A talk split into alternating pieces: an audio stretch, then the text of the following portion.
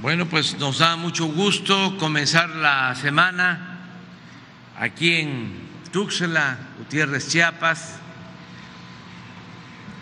Acabamos de terminar la reunión de seguridad y vamos a tratar algunos temas. Como todos los lunes, se va a informar sobre quién es quién en los precios en combustibles y en alimentos y también se va a informar sobre el avance en la construcción del tren Maya y vamos a dar a conocer la situación de seguridad en Chiapas. Son los tres temas desde luego agradecemos mucho la hospitalidad, el que estemos trabajando juntos con el gobernador Rutilio Escandón Cadenas, gobernador de Chiapas, nuestro compañero que está haciendo un buen trabajo en beneficio de los chiapanecos y que cuenta con todo nuestro apoyo, con todo nuestro respaldo. Es muy satisfactorio poder informar que el gobierno federal está invirtiendo como nunca en Chiapas, en distintas obras tanto en infraestructura como en programas para el bienestar.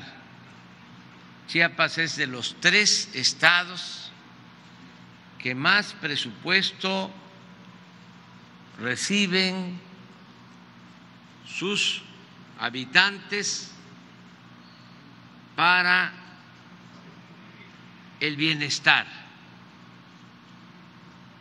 Es Chiapas es Guerrero y Oaxaca, los tres estados, en donde se están destinando miles de millones de pesos en beneficio de la gente. Solo un dato. En Chiapas hay 1.300 51 viviendas, perdón, un millón trescientas cincuenta y un viviendas, un millón trescientas cincuenta y un viviendas. Y hay un millón seiscientos ocho mil beneficiarios. Esto significa que casi en todos los hogares de Chiapas llega cuando menos un programa de apoyo para las familias. Y vamos a continuar apoyando a la población de Chiapas, ese es nuestro compromiso. Pienso que debería de hacer una introducción el gobernador eh, y luego informamos, porque estamos aquí en su tierra, en este estado tan bello, con tanta historia, con tanta cultura, este estado excepcional que es Chiapas.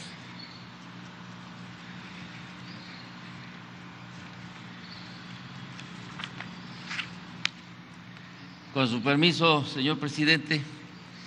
Bienvenido también a su tierra, aquí en Chiapas, porque lo queremos mucho.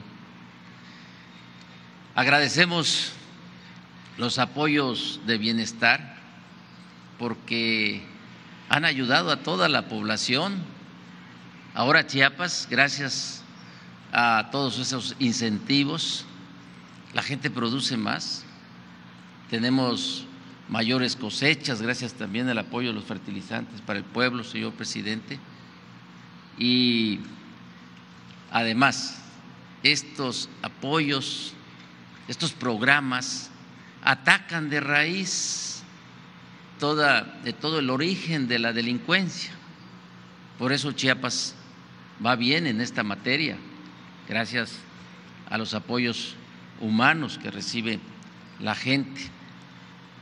En Chiapas se ha consolidado el trabajo para atender los problemas que originan los, los delitos. Agradecemos muchísimo el trabajo que hacemos en conjunto con las Fuerzas Armadas. De verdad que ha habido mucha solidaridad con el Ejército Mexicano, la Marina Armada de México, la Guardia Nacional. Por otro lado, señor presidente, eh, ya está próximo a inaugurarse la operación del tren Maya y por eso nosotros también estamos rehabilitando los centros ecoturísticos, sobre todo en la zona rural, porque eso significa también eh, conciliación de todos los, los pueblos.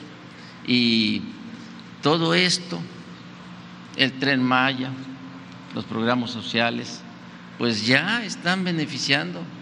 Por ejemplo, la llegada del tren Maya ya origina también empleos, salud, educación. En materia de salud, estamos haciendo un trabajo integral para atender a la población chiapaneca y también a nuestros visitantes, que cada vez son mayores. Y nosotros en materia de turismo, pues estamos trabajando en la limpieza de todas nuestras bellezas naturales, el cañón del sumidero, eh, protegemos también, y esto nos obliga, el turismo nos obliga a proteger la flora, la fauna, los ecosistemas, la biodiversidad. Y algo muy importante para el para Chiapas es el agua, que afortunadamente tenemos en cantidad y eso también lo hacemos para mitigar el cambio climático. No hay duda, presidente, que todos los programas de bienestar para Chiapas traen grandes beneficios y el tren Maya nos acerca cada vez más, nos comunica con todos los estados del sur sureste de México. Aquí en Chiapas vemos con mucho gusto el surgimiento de todo el sur, gracias a la cuarta transformación de la vida pública de México, que deja un legado cultural y una verdadera sacudida de las conciencias en México y en el mundo. Muchísimas gracias, presidente.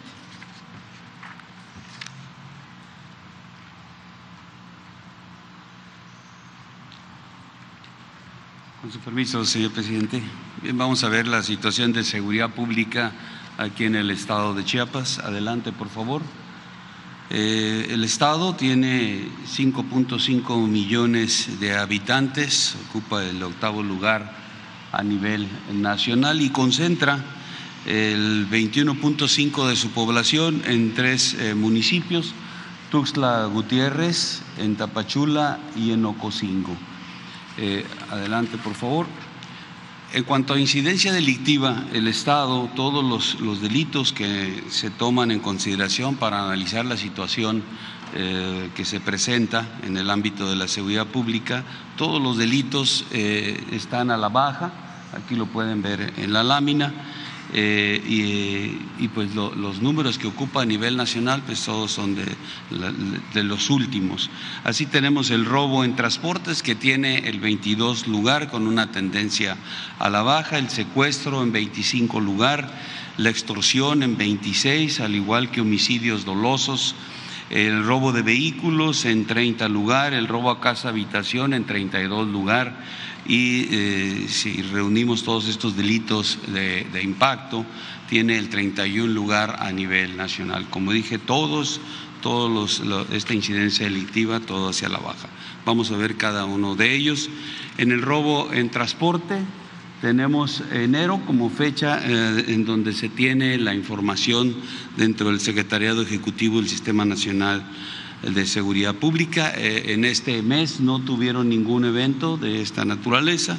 Su tendencia es a la baja. Aquí vemos en el acumulado anual eh, cómo desde el 18 ha ido bajando drásticamente, porque este es el trabajo que, pues, se, se ve reflejado todo el trabajo de, la, de las instancias de seguridad. En cuanto al secuestro, solamente se presentó en enero un, caso de secuestro, tiene el 25 lugar a nivel nacional y su tendencia se registra hacia la baja. En homicidios dolosos, el 26 lugar a nivel nacional, en enero tuvieron 41 homicidios dolosos, aquí se ve también en la gráfica su tendencia hacia la baja.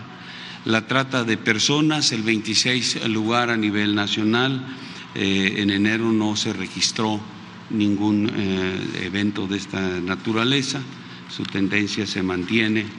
Eh, la extorsión, un evento en enero, el 26 lugar a nivel nacional y también aquí en el acumulado anual se observa la tendencia que va hacia la baja.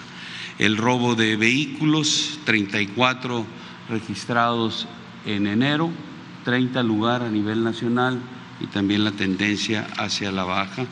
El robo a casa habitación, el 32 lugar a nivel nacional, eh, con 14 eh, robos a casa habitación registrados en el mes de enero y la tendencia de igual forma hacia la baja. Y eh, total de delitos de impacto, se registraron 420 delitos de esta naturaleza, se observa la tendencia hacia la baja y tiene un 31 lugar a nivel nacional.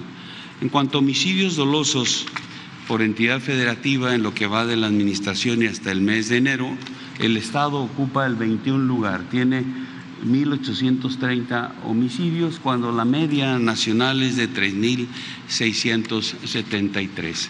Estos homicidios dolosos por cada 100.000 habitantes, el Estado ocupa el 26 lugar, tiene 33 homicidios, cuando la, media eh, son 102. Los municipios con mayor incidencia delictiva en lo que es homicidios dolosos, robo de vehículos y narcomenudeo se concentra en cuatro, en cuatro este, municipios: Tuxtla, Tapachula, Palenque y San Cristóbal. Eh, se reúnen estos cuatro municipios el 43% del total de este, que tiene presente el Estado en esos eh, que mencioné, homicidio doloso, robo de vehículos y narcomenudeo. En cuanto a los efectivos de seguridad pública, en lo que es su policía estatal, tiene 2.113 elementos, de ellos 1.744 son operativos, eh, de las policías municipales 7.876 7.023 son los operativos, los que trabajan en campo, haciendo un total eh, de fuerzas de seguridad pública de 9.989 elementos y de ellos 8.767 son operativos. Tiene un déficit de 36% de conformidad a los promedios que maneja la ONU. Lo que sí tiene una presencia eh, policial, si le regresan por favor, tiene una presencia ah, policial importante en los municipios donde se identifica mayor número de, delitos. Así tenemos en Tuxtla, Tapachula, San Cristóbal, Comitán y Palenque, tiene ahí concentrados sus efectivos de seguridad pública trabajando en beneficio de la, de la sociedad. En cuanto a fuerzas de seguridad federales, tenemos al Ejército y Fuerza Aérea con 8.258 elementos operativos, la Secretaría de Marina con 1.360, la Guardia Nacional con 3.474, haciendo un, total de, fuerzas de seguridad del, del Estado de 14.737 y de ellos 13.092 son el personal operativo y que sumados a las fuerzas de seguridad eh, pública este, hacen un gran total de 21.879 elementos operativos, adelante por favor, que trabajan en las 11 coordinaciones regionales de la Guardia Nacional y en la coordinación estatal en lo que se divide el Estado para poder realizar todas las actividades de manera conjunta con fuerzas de seguridad eh, eh, pública del Estado, municipales y las federales. En cuanto a la construcción de las compañías de la Guardia Nacional, en el 2020 el proyecto fue 10 eh, eh, compañías, ya están al, al 100%. En el proyecto del 22 fueron tres, tenemos ya dos en, proceso de, de, construcción y una que en los próximos días se estará iniciando. Y también en el 23 teníamos considerado una instalación más que también está ya a punto de iniciar. Adicionalmente, tres instalaciones del ejército fueron cedidas a la Guardia Nacional, una en San Cristóbal de las Casas, Ocosingo y San Juan Copalar, para que puedan realizar sus operaciones, de tal manera que al término de este año tendrá el Estado 17 instalaciones de compañía desde donde operará el personal de la Guardia Nacional.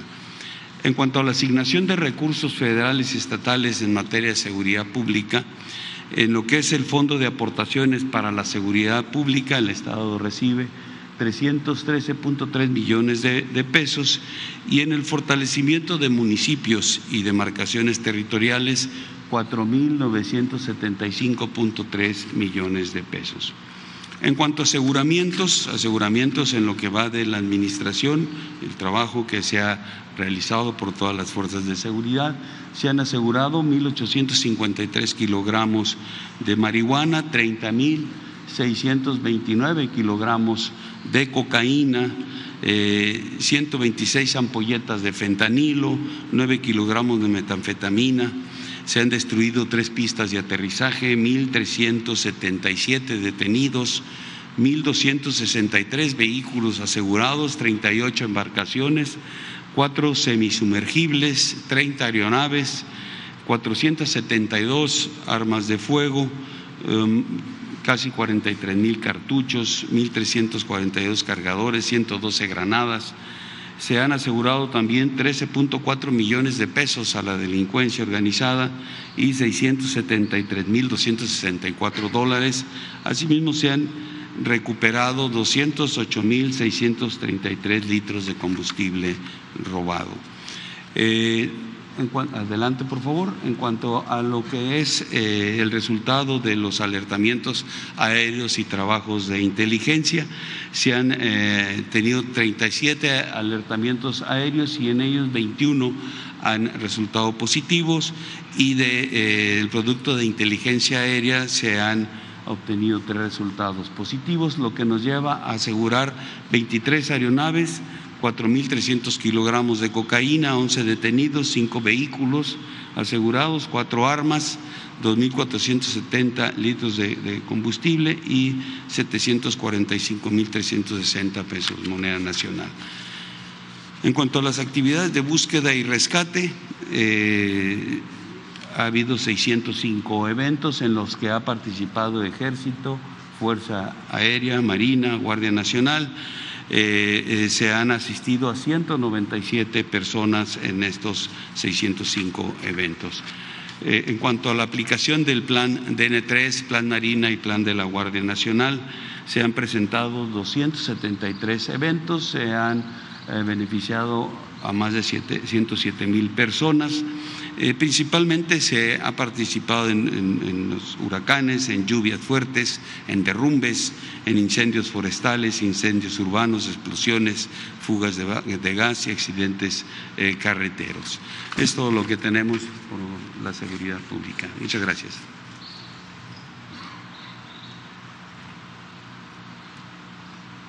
Ricardo.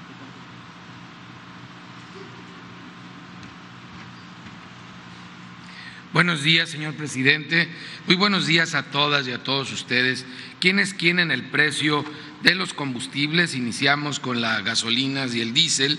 El precio promedio la semana pasada de la gasolina regular, 22 pesos con 12 centavos. El promedio de la premium, 24 pesos con 25 centavos y del diésel 23 pesos con 67 centavos el día 16 de marzo la mezcla mexicana de petróleo, 58 dólares con 68 centavos de dólar el barril. Por tanto, el incentivo fiscal en esta semana que está corriendo 45.8% eh, para la gasolina regular, 18% para la premium y 41.5% para el diésel, que esto impacta mucho en el precio de otros productos porque el transporte lo utilizan todos los productos y nosotros mismos para movernos por tanto, este es un apoyo para combatir la inflación en general en el país. Tenemos las tres marcas más careras la semana pasada, fue Redco, Oxogas otra vez y Chevron, mientras que las tres aliadas de los consumidores fue ExxonMobil, Rendy Chicas y Orsan, muchas gracias por apoyarnos a todos los consumidores. Vamos a ver en el caso de la gasolina regular que la más cara con el margen más alto fue Valero, otra vez pasándose de rosca, ahora en Guadalajara, Jalisco, con un precio al público de 24 pesos con 40 centavos, porque estos angelitos nomás le suben 4 pesos con 50 centavos. Márgenes que no se ven afortunadamente en muchos lugares por lo alto que son, lo abusivo que son estos señores de Valero, la verdad muy pasados de rosca. El más barato, total, en Zaragoza, San Luis Potosí, un precio al público de 21 pesos con 82 centavos. ¿Por qué? Porque el margen es de 21 centavos por litro. En el caso de la gasolina premium, la más cara es de Repsol en La Paz, Baja California Sur, 26 pesos con 65 centavos, un margen de 2 pesos 93 centavos, por eso altísimo el otro de 4 pesos con 50 centavos la más económica con un margen de 19 centavos en Veracruz, Veracruz, es G500, un precio al público de 22 pesos con 49 centavos. En el diésel, la gas, el precio más alto con el margen más alto en Cancún, Quintana Roo, 24 pesos con 99 centavos el litro, un margen de 3 pesos con 50 centavos, alto, pero no tan alto como el de Valero y en comparación con los 19 centavos de margen que tiene franquicia Pemex en Salamanca, Guanajuato, un precio al público de 23 pesos con 13 centavos. Atendimos 305 denuncias que se presentaron, como ustedes saben, a través de la app del litro por litro y realizamos 355 visitas o verificaciones. Una gasolinera se negó a que le colocáramos los sellos. Esto fue en Padilla, Tamaulipas, en la carretera Victoria a Matamoros. Rubisa es la razón social de esta gasolinera que tuvo inconsistencias en no dar litros completos y en problemas en sus bombas y que no dejó colocar los sellos, como no se dejó verificar en la Huacana, Michoacán, eh, Vicente Nava Becerril, es el dueño de esta gasolinera que no permitió la verificación como lo obliga la ley a él y a todos los dueños de las gasolineras en el país. La gasolina regular sin tomar en cuenta el margen, el precio más bajo, lo encontramos en móvil de Monclova, Coahuila, 20 pesos con 9 centavos y 20 pesos con 29 centavos en Soriana de Minatitlán, Veracruz, mientras las más caras para tener este referente a la hora de ver dónde nos conviene cargar 24 pesos con 40 centavos es de Valero en Guadalajara, Jalisco, ya lo habíamos visto, y 24 pesos con 40 centavos de franquicia Pemex en Buenavista, Michoacán. Así sabemos cuáles son los precios altos, los precios bajos y poder escoger el mejor proveedor, dónde vivimos, dónde nos movemos cada una de nosotros, cada uno de nosotros. La más barata, 22 pesos con 45 centavos de franquicia Pemex en Veracruz, Veracruz y 22 pesos 49 centavos de G500 en Veracruz, Veracruz.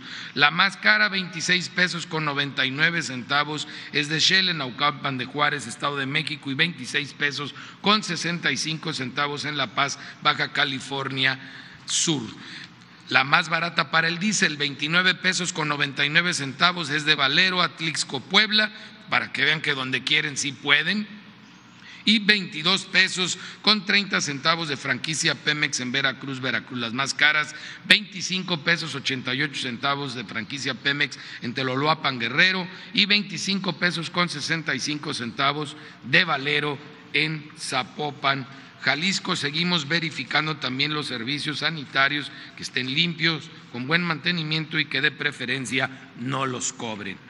Vamos a ver ahora el gas LP, donde con corte el 15 de marzo, el precio internacional convertido a kilos y a pesos es de 21 pesos con 80 centavos, mientras que el promedio de las 220 regiones en el país es de 19 pesos con 70 centavos por abajo del precio internacional el mismo 15 de marzo, convertido a litros y a pesos, 11 pesos con 80 centavos, mientras que el promedio en México 10 pesos 64 centavos por litro, esto para tanques estacionarios. Y precisamente para tanques estacionarios seguimos encontrando ejemplos de aliados de los consumidores que dan por debajo del precio máximo de cada región, en Veracruz, en Jalisco, en Hidalgo, en el Estado de México y en Nuevo León. Un ejemplo de ello, Hidrogas de Veracruz, en Cotaxtla, Veracruz, 10 pesos con 8 centavos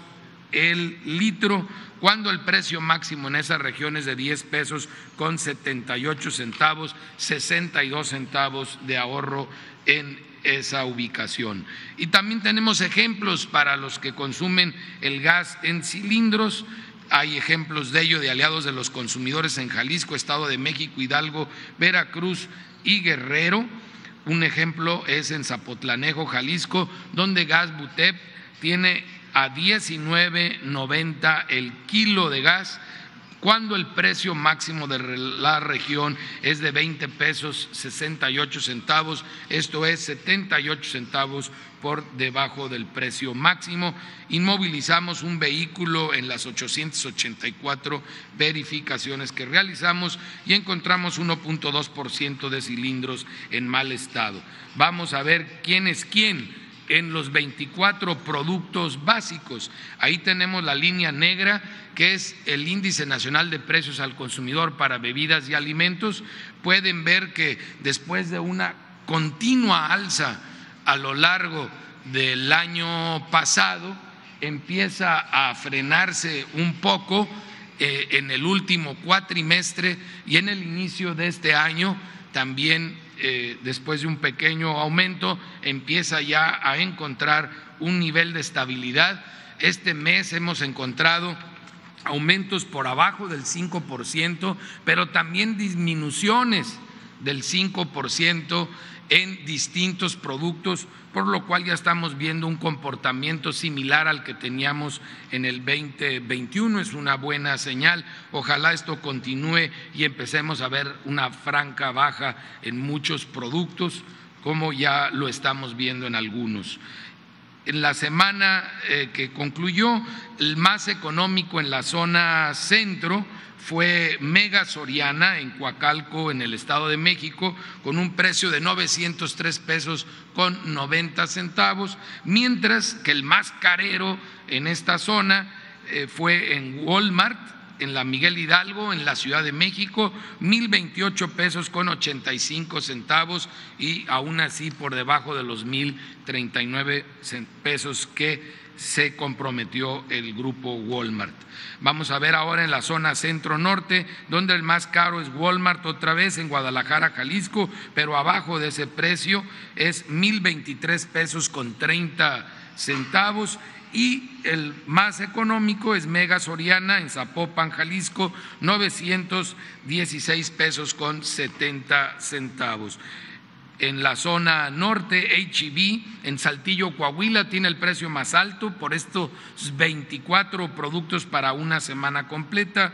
Una familia promedio en México, 1.101 pesos con 75 centavos. Y Bodega Horrera, el precio más económico en Saltillo, Coahuila, 886 pesos con 40 centavos. Así saben ustedes en cada zona del país cuál es el precio máximo y el mínimo. Vamos aquí a la zona sur-sureste, donde el precio más alto lo encontramos en, Mérida, Yucatán, en la central de Abastos, 1.107 pesos con 40 centavos. No debemos de pagar más de eso por el paquete para una semana de estos 24 productos. Y el precio más económico en la zona eh, sur-sureste es de Soriana, eh, en Cancún, Quintana Roo, 906 pesos con 40 centavos. Aquí en, aquí en Chiapas, precisamente en Tuxtla Gutiérrez, en Bodega Horrera, tienen el precio más barato, 947 pesos con 60 centavos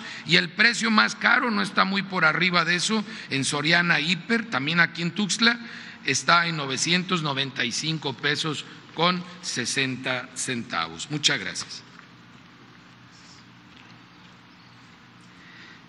Muy buenos días a todas, a todos. Con su permiso, señor presidente seguimos informando de manera integral sobre el tren Maya. Hoy nuevamente referiremos al tramo 1, los avances, el trabajo arqueológico, las acciones por el medio ambiente y el bienestar de la gente, lo que se realiza para la fabricación de los trenes y obras fundamentales como la modernización del aeropuerto de Palenque. Solo como contexto, recordar que el tramo 1 es una ruta de 226 kilómetros que va de Palenque a Escárcega se extiende por siete municipios, 106 localidades de Chiapas, Tabasco y Campeche, donde habrá cuatro estaciones y dos paraderos. En el tramo 1 se construye un, un taller y cochera para servicio y resguardo de los trenes, así como una base de mantenimiento para la vía. También se mejoran tres zonas arqueológicas y se edifican dos centros de atención a visitantes. En Palenque se construye un hotel Tren Maya y se moderniza el aeropuerto para fortalecer la conectividad aérea con el nuevo tren. En el tramo 1 los trabajos se realizan a buen ritmo, con turnos incluso por la noche, por lo que se están cumpliendo las metas de avances. Ya hay 70 kilómetros de vía terminada y en pocos meses iremos viendo cómo se contemplan más kilómetros hasta la conclusión total del tramo 1. Los 12 puentes que se construyen registran 60% de avance, con 91% de avance que ya están prácticamente concluidas las 382 obras de drenaje transversal. Los 184 pasos peatonales y vehiculares y de fauna que se edifican están en un 63% de avance. El centro de atención a visitantes de la zona arqueológica de Palenque muestra 83% de su edificación y será el primero que se concluya. El bulevar de Palenque, que, se, que conectará con la estación Tren Maya, registra un 40% de avance. Además, el tramo 1 ya cuenta con el 100% del, del riel requerido para la vía y ya se ya se produce, se produce 42% del balasto y se cuenta también con el 88% de los durmientes necesarios. En el tramo 1 se ha generado 12 mil empleos, sobre todo con mano de obra local. De manera destacada se encuentra el puente Boca del Cerro, por donde el tren Maya cruzará el río Usumacinta, conservando la estructura original del actual puente. Este puente lleva 63% de avance, tiene 220 metros de longitud. En el tramo 1 se destacan también los cuatro viaductos que se levantarán y que sumarán 4.9 kilómetros de vía elevada. Un viaducto se ubica en Tenosique, Tabasco, mide 2.9 y se construyen con 73 dovelas, 72 columnas y 349 pilas de cimentación. Otro viaducto se levanta en Palenque, Chiapas, con 39 pilas y en Campeche se encuentran los otros dos viaductos, uno en Escárcega que mide un kilómetro y usa 27 dovelas, 26 columnas y 36 pilas de cimentación. El otro viaducto es de Candelaria, Campeche, con longitud de 989 metros. Las cuatro, los cuatro viaductos llevan en conjunto 75% de avance. El tren Maya es la obra que con más diálogos y acuerdos en la historia de México. Para la liberación del derecho de vía del tramo 1 se sostuvieron encuentros directos con 937 posesionarios de tierra y propietarios privados o dueños de parcelas y también se realizaron 51 asambleas ejidales. En todos los casos, la gente decidió apoyar y acompañar el proyecto del tren Maya. El tren se construye con el respaldo del pueblo. Una vez inaugurado en diciembre del 2023, quienes viajen en el tren Maya por el tramo 1 conocerán y disfrutarán los lugares únicos que mezclan riqueza cultural y belleza natural. Por ejemplo, en la zona arqueológica de Palenque y el cañón de Usumacinta en Boca del Cerro y la enigmática danza del Pochó en Tenosique. También las cascadas de Reforma en Balancán, el cenote azul cerca de la estación Escárcega, así como la zona arqueológica El Tigre y el parque ecológico Salto Grande en el paradero de Candelaria. Es cuanto, presidente. Joao.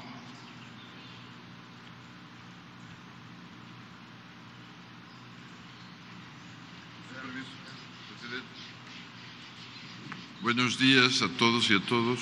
Ah, me da gusto hacer el reporte del tramo 1 aquí en Chiapas porque fue exactamente en Palenque, Chiapas, que iniciamos la construcción del tren Maya.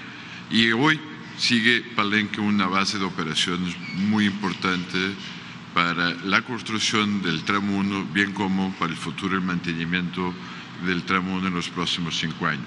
Por favor.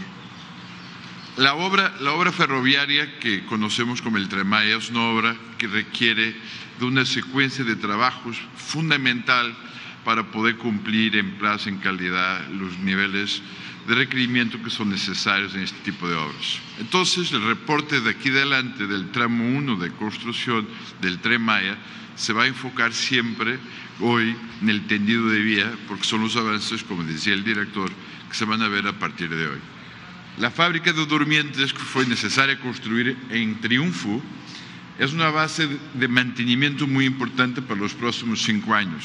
Se tuvieron que fabricar 424.717 mil durmientes y ya tenemos una producción a la fecha de 90%, generando más de 600 empleos en Triunfo, Tabasco. Significa que esta base de mantenimiento va a seguir siendo muy relevante para el, todo el funcionamiento del Tren Maya. En la próxima vamos a ver también exactamente lo que hablábamos, la logística y la fabricación del balastro que fue necesario eh, durante este periodo. Hoy ya tenemos más de 306 mil metros cúbicos de un total de 517 mil metros cúbicos de balastros necesario, lo que significa 60% del balastro necesario para la construcción del tramo 1.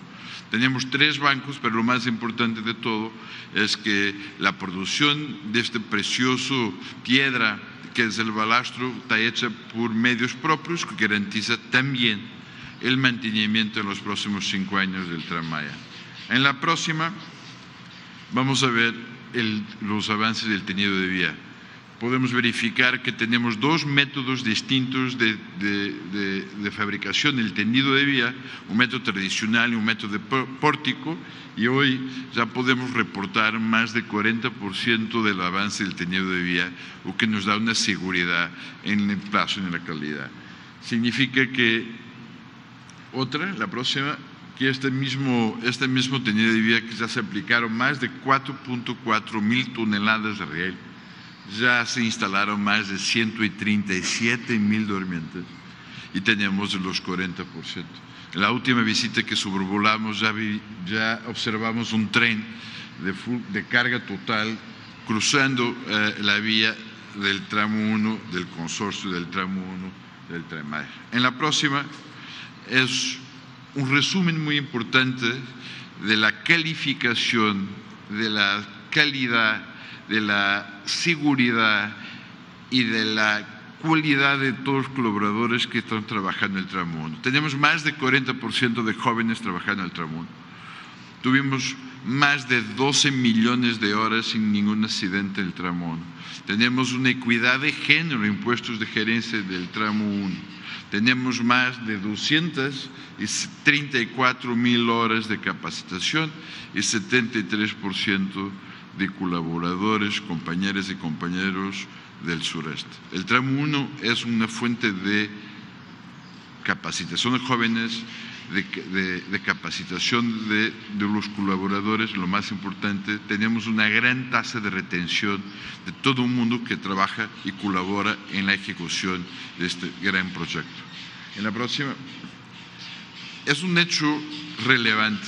En las obras de infraestructura muchas veces pasa que la construcción de las nuevas vías puede afectar o contaminar de alguna manera el pasaje ah, que existía. En el caso del puente Boca del Cerro, en el río Usumacinta, tenemos que el nuevo puente es una obra que no afecta, no impacta, es una obra muy ligera que garantiza que el patrimonio cultural que representa el, puente de Boca del Cerro se, se va a mantener intacto y va a mantener el, pasaje tan, tan, famoso y tan importante de este puente construido en la década de 50-60.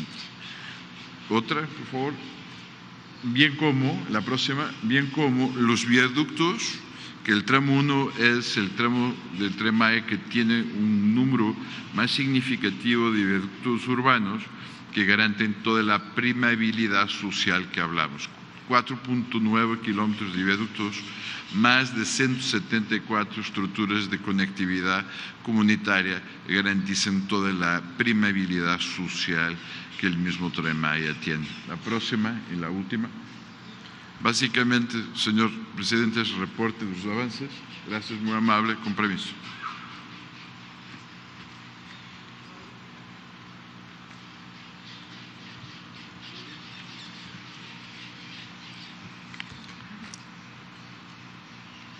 Muy buenos días a todos. Con su permiso, señor. Hemos tenido la oportunidad de conversar con ustedes a través de estos espacios de cómo estamos construyendo los 219 coches del tren Maya en México. Y muchas veces, eh, pues damos por, por sentado ciertas actividades que son muy específicas y muy importantes en la construcción de este tipo de material rodante y que no sabemos que solamente en muy pocos países se hacen actividades tan específicas y tan especializadas como es la soldadura. Hoy queremos compartir con ustedes eh, dos cosas que estamos haciendo en México para que realmente el tren Maya sea un tren para México hecho en México. En esta lámina podemos ver las imágenes de cómo tenemos una escuela de soldadura. En muy pocas plantas, en, América, por ejemplo, para que ustedes se den idea, solamente hay tres plantas en todo Canadá, Estados Unidos y todos eh, los países de Latinoamérica que tienen esta, esta posibilidad de hacer la soldadura a este nivel de certificación.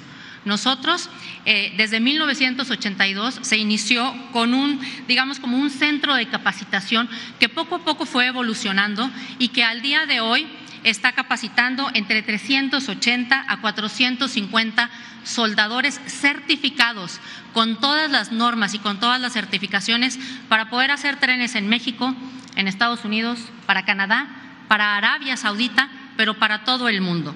Se hace desde la capacitación, toda la parte de certificación y de recertificación de acuerdo al nivel y experiencia de cada una de las personas. Es decir, se hace un programa personalizado que puede ir desde los tres meses. En el caso de Tren Maya, se seleccionaron a los mejores soldadores y se les ha dado una capacitación inicial de seis semanas a un periodo de hasta seis meses para que puedan ser unos expertos en las soldaduras tanto en aluminio como en, acero eh, inoxidable o acero al carbón.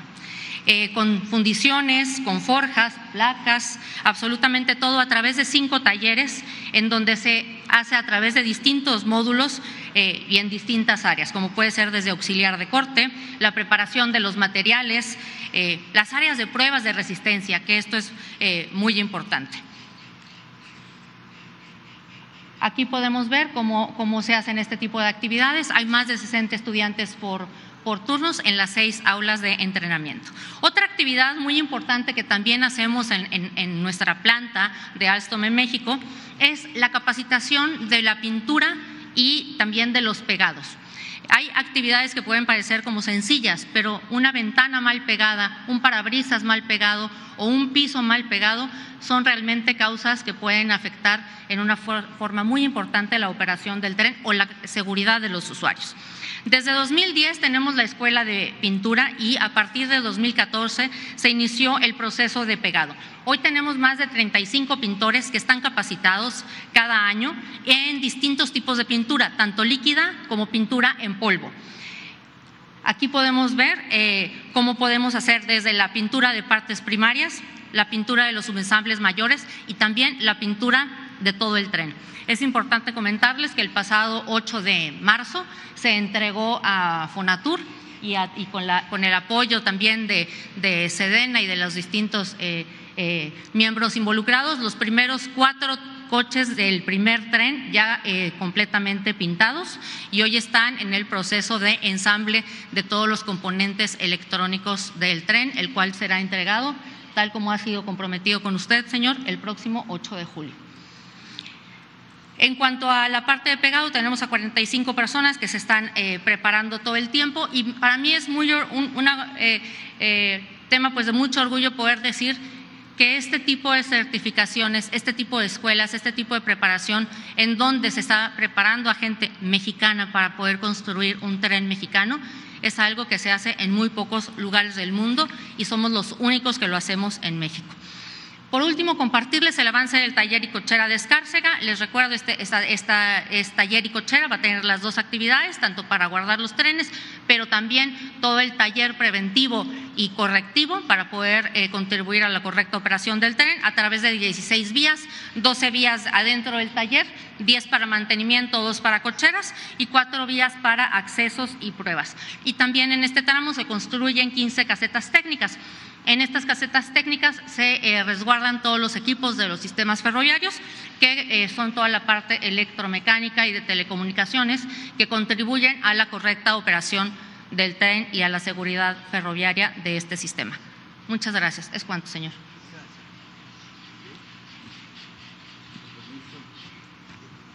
Muy buenos días, presidente. Muy buenos días, señor gobernador. De Chiapas, señor gobernador de Tabasco, compañeras y compañeros del gabinete y de este gran equipo que trabajamos para hacer posible este muy importante sistema de comunicación y de encuentro que será el tren Maya que está próximo a inaugurarse. Me da muchísimo gusto estar en este bello estado de Chiapas, un estado de una enorme diversidad étnica, lingüística y cultural, y en donde la gente lucha por hacer una mejor sociedad. En este proyecto en el que, como vemos, se está construyendo futuro sin descuidar el pasado. Y por eso el presidente nos ha instruido a hacer un trabajo para recuperar para cuidar, para conservar y para poner al disfrute y conocimiento de la sociedad el valioso patrimonio histórico y arqueológico que se resguarda en esta área tan importante del país que es el área maya mexicana.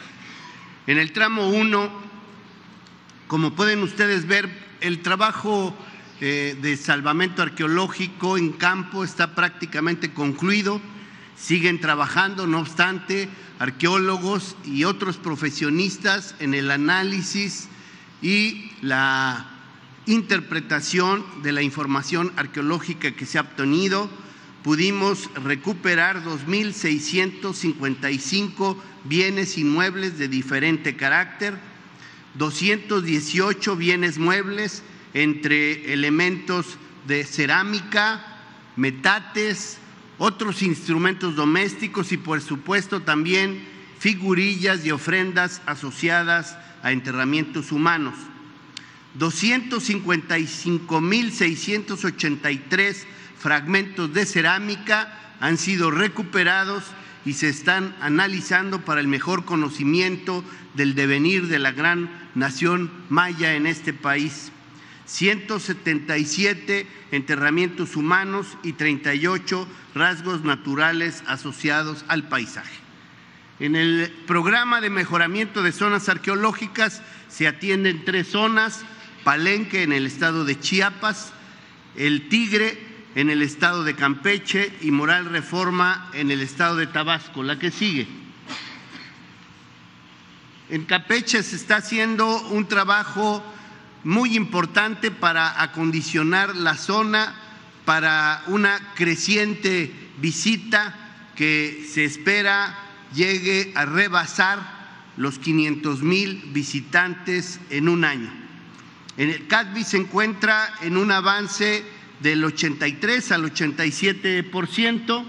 La rehabilitación del museo va avanzando, se va a renovar por completo el museo y tenemos un 35% de avance en lo que corresponde a todas las instalaciones eléctricas e hidrosanitarias en la unidad de servicios de esta zona arqueológica de Palenque, la que sigue.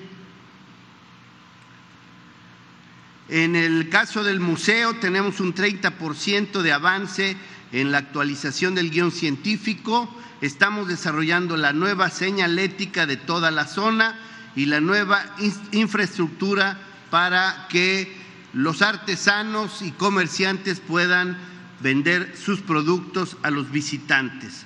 También estamos avanzando en la rehabilitación de los andadores del sitio para dar la posibilidad de una visita más extensa que incluye la que sigue nuevas áreas, como es el caso del Grupo 4, un grupo de edificios que se encuentra en la parte noreste de esta antigua ciudad maya, en la que estamos eh, habilitando nuevas estructuras para que se puedan visitar y se mantengan conservadas y en buen estado. La que sigue. Hemos tenido hallazgos importantes de los que hemos ido dando cuenta, particularmente en la estructura llamada CR3 se encontró una cámara funeraria en donde pudimos ubicar un entierro primario, es decir, un cuerpo en toda su integridad, un entierro secundario, es decir, restos humanos que se recolocaron en esta cámara funeraria y en, este, eh, en esta cámara se ubicó una ofrenda con tres platos muy interesantes para la investigación arqueológica y un nicho en, el que se encontraron diversas figuras de piedra verde. La que sigue. La otra zona que se está trabajando es Moral Reforma en el estado de Tabasco ya terminamos las actividades de excavación y consolidación de estructuras de esta antigua ciudad maya. Estamos en el análisis de una ofrenda que encontramos en el edificio B también con eh, un enterramiento con ofrendas muy interesante. La que sigue. Finalmente, estamos trabajando en la zona del Tigre Campeche. Ahí prácticamente se han cumplido las tareas propiamente arqueológicas, de manera que nos estamos concentrando ya solamente en la terminación de las tareas de mejoramiento de la unidad de servicios y construcción del centro de atención a visitantes. Es todo. Gracias, presidente.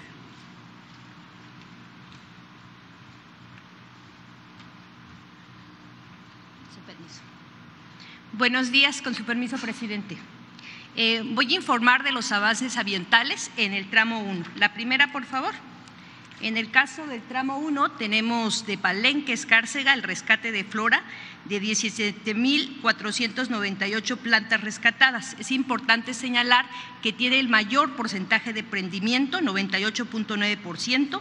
Tenemos ahí dos viveros y esta es la sumatoria que tenemos de las plantas rescatadas. La siguiente, por favor.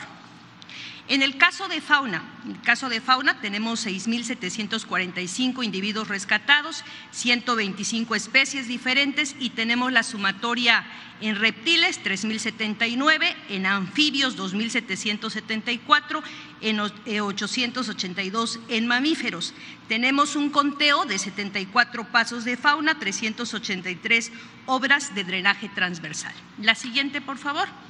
En áreas naturales protegidas, dos áreas naturales protegidas que ya tenemos y tenemos una inversión eh, social de más de 9 millones de pesos para el caso del área de protección de flora y fauna Cañón de Luzumacinta. La siguiente, por favor. En el caso del Parque Nacional Palenque, una inversión social de más de 6 millones de pesos. La siguiente, por favor.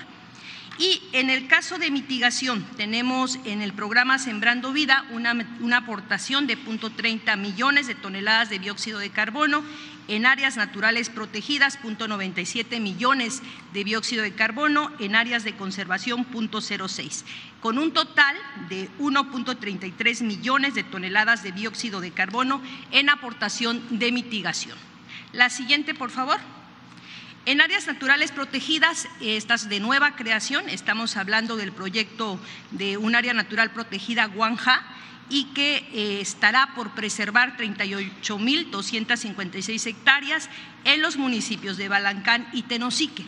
Tiene una importancia, eh, se está trabajando con 25 localidades, es la entrada de 28 sitios arqueológicos y la importancia ambiental es la siguiente. La siguiente, por favor. Este proyecto de Guanja representa una población de mangle que junto con más de 100 especies vegetales sobrevivieron al último periodo interglacial. 20 especies de flora y 18 de faunas, ambas endémicas de este lugar, selvas de alta perennifolia y mediana superenifolia, eh, tular, carrizal, cipresal y manglar. Es uno de los ríos más limpios del país, cuya vegetación crea un gran corredor biológico entre dos reservas, lo que es Cascadas de Reforma y el área de protección de flora y fauna, Cañón de los Sumacinta. Eh, compartirles que esta es una zona de anidación para aves, algunas en peligro de extinción, como por ejemplo el águila elegante, el pato real, el oro de cabeza amarilla. La siguiente, por favor y la importancia biocultural de este espacio Huanja. Eh, del maya guan, que significa codorniz, y ja, que es agua o río, el río de las codornices, en sus orillas nació la civilización maya hace 3.000 años y sobre su cauce prosperan importantes ciudades eh, mayas dedicadas al comercio hace más de 1.500 años. Este es un ejemplo de lo que se trabaja coordinadamente entre arqueología y medio ambiente. Es cuanto, presidente. Gracias.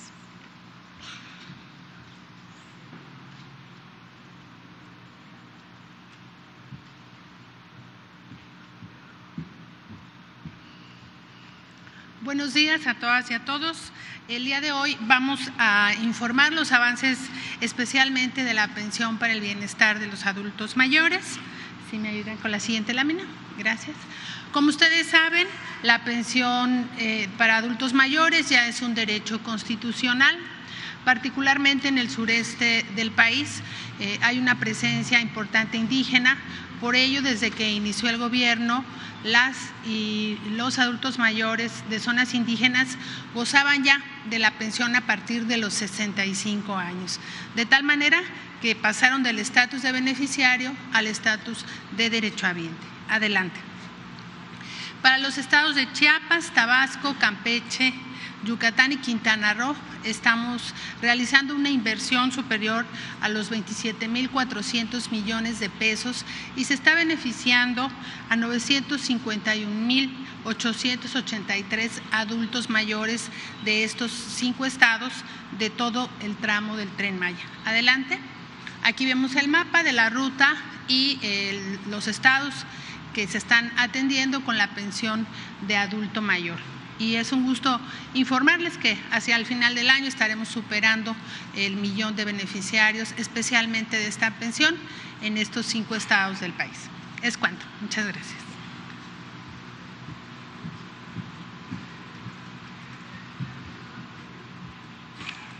Con su permiso, señor presidente.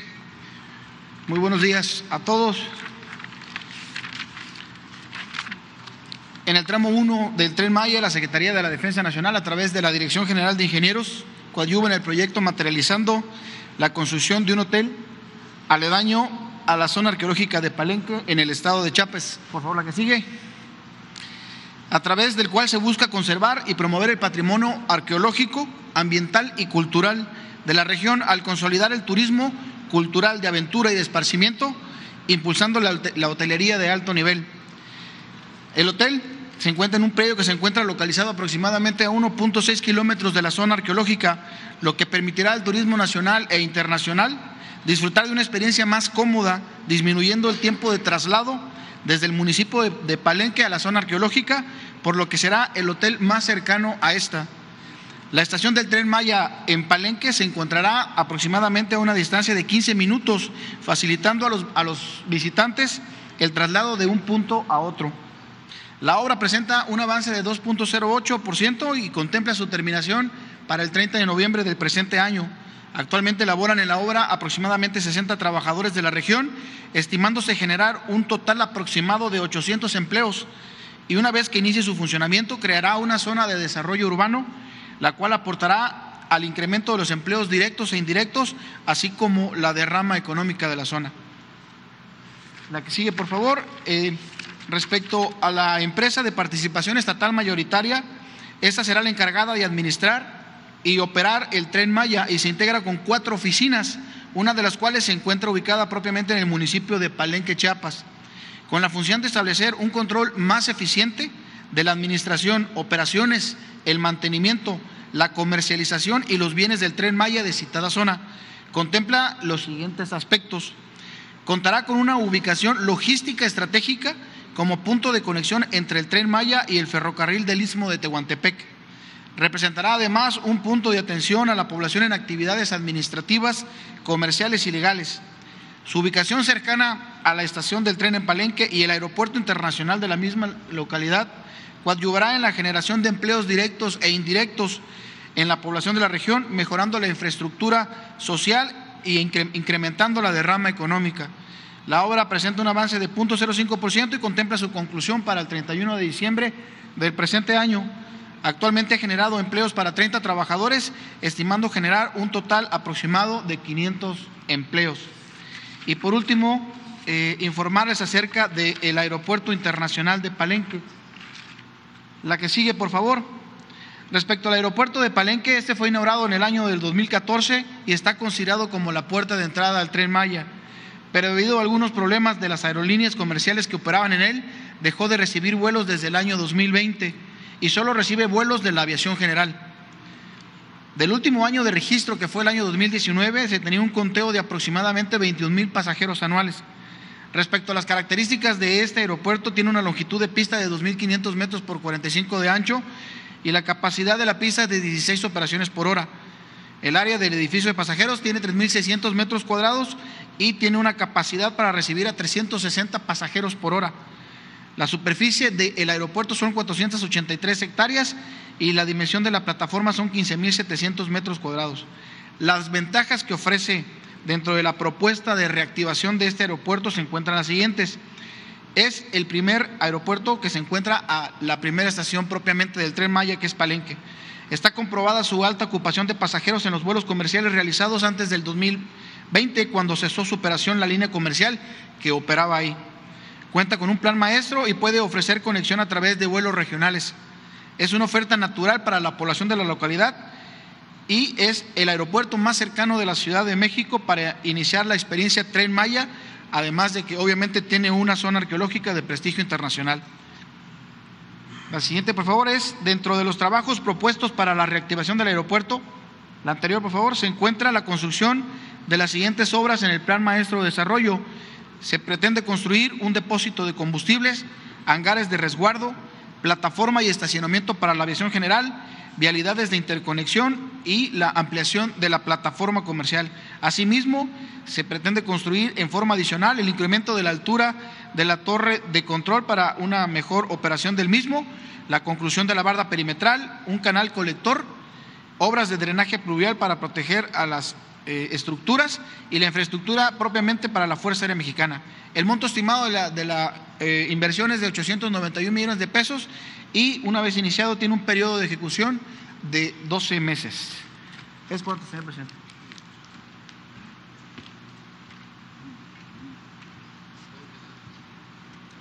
Vamos a eh, seguir informando, dos videos más. Ya mero este, abrimos para preguntas y respuestas. Tren Maya, reporte integral, tramo 1, 20 de marzo de 2023. El tramo 1 del tren Maya se extiende 226 kilómetros de Palenque a Escárcega y pasa por Chiapas, Tabasco y Campeche. Su recorrido incluye cuatro estaciones y dos paraderos que permitirán conocer y disfrutar lugares únicos de gran riqueza arqueológica, belleza natural y grandeza de los pueblos. El primer punto es la estación Palenque, donde se llega a un pueblo mágico, rico en historia y manos artesanas. A unos minutos de la estación se ubica la zona arqueológica de Palenque, una de las más importantes de la cultura maya y actual patrimonio de la humanidad. La zona arqueológica se complementa con un museo de sitio y el sendero Montiepá dentro del Parque Nacional Palenque. Muy cerca están las hermosas cascadas de Roberto Barrios y la histórica iglesia de Santo Domingo. A bordo del tren Maya se llega también a la estación Boca del Cerro un poco más adelante al paradero Tenosique, ambos en el estado de Tabasco. Alrededor de estas dos escalas se encuentra la zona arqueológica de Pomoná, una importante ciudad ceremonial maya, así como el cañón de Luzumacinta, prodigio de la naturaleza que es una inmensa área de protección de flora y fauna. En esta zona igual se puede visitar un museo arqueológico y ambiental, y a partir de cada 19 de enero tiene lugar la prehispánica Danza del Pochó, que hace de Tenosique la sede del carnaval más raro del mundo. También en Tabasco se encuentra la estación de El Triunfo Balancán, donde al bajar se puede llegar a las cascadas de Reforma, una reserva ecológica propicia también para el relajamiento. Cerca se encuentra la zona arqueológica de Moral Reforma y la colorida iglesia del Señor de Tila.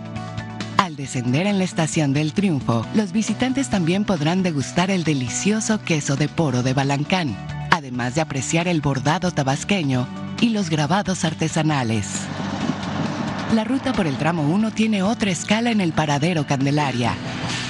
En este punto los pasajeros del tren Maya podrán conocer la zona arqueológica de El Tigre, la grandeza del río Candelaria, el Parque Ecológico Salto Grande así como hermosos manantiales. El tramo 1 concluye en la estación Escárcega de Campeche, que es la escala para conocer la laguna Silvituc, propicia para el turismo ecológico y de aventura, además del cenote azul de Miguel Colorado, de profunda belleza natural. Faltan 276 días para la inauguración del tren Maya en diciembre de 2023.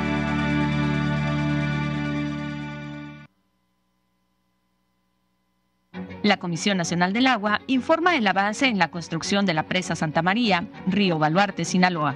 La presa tiene un avance físico del 84.5%.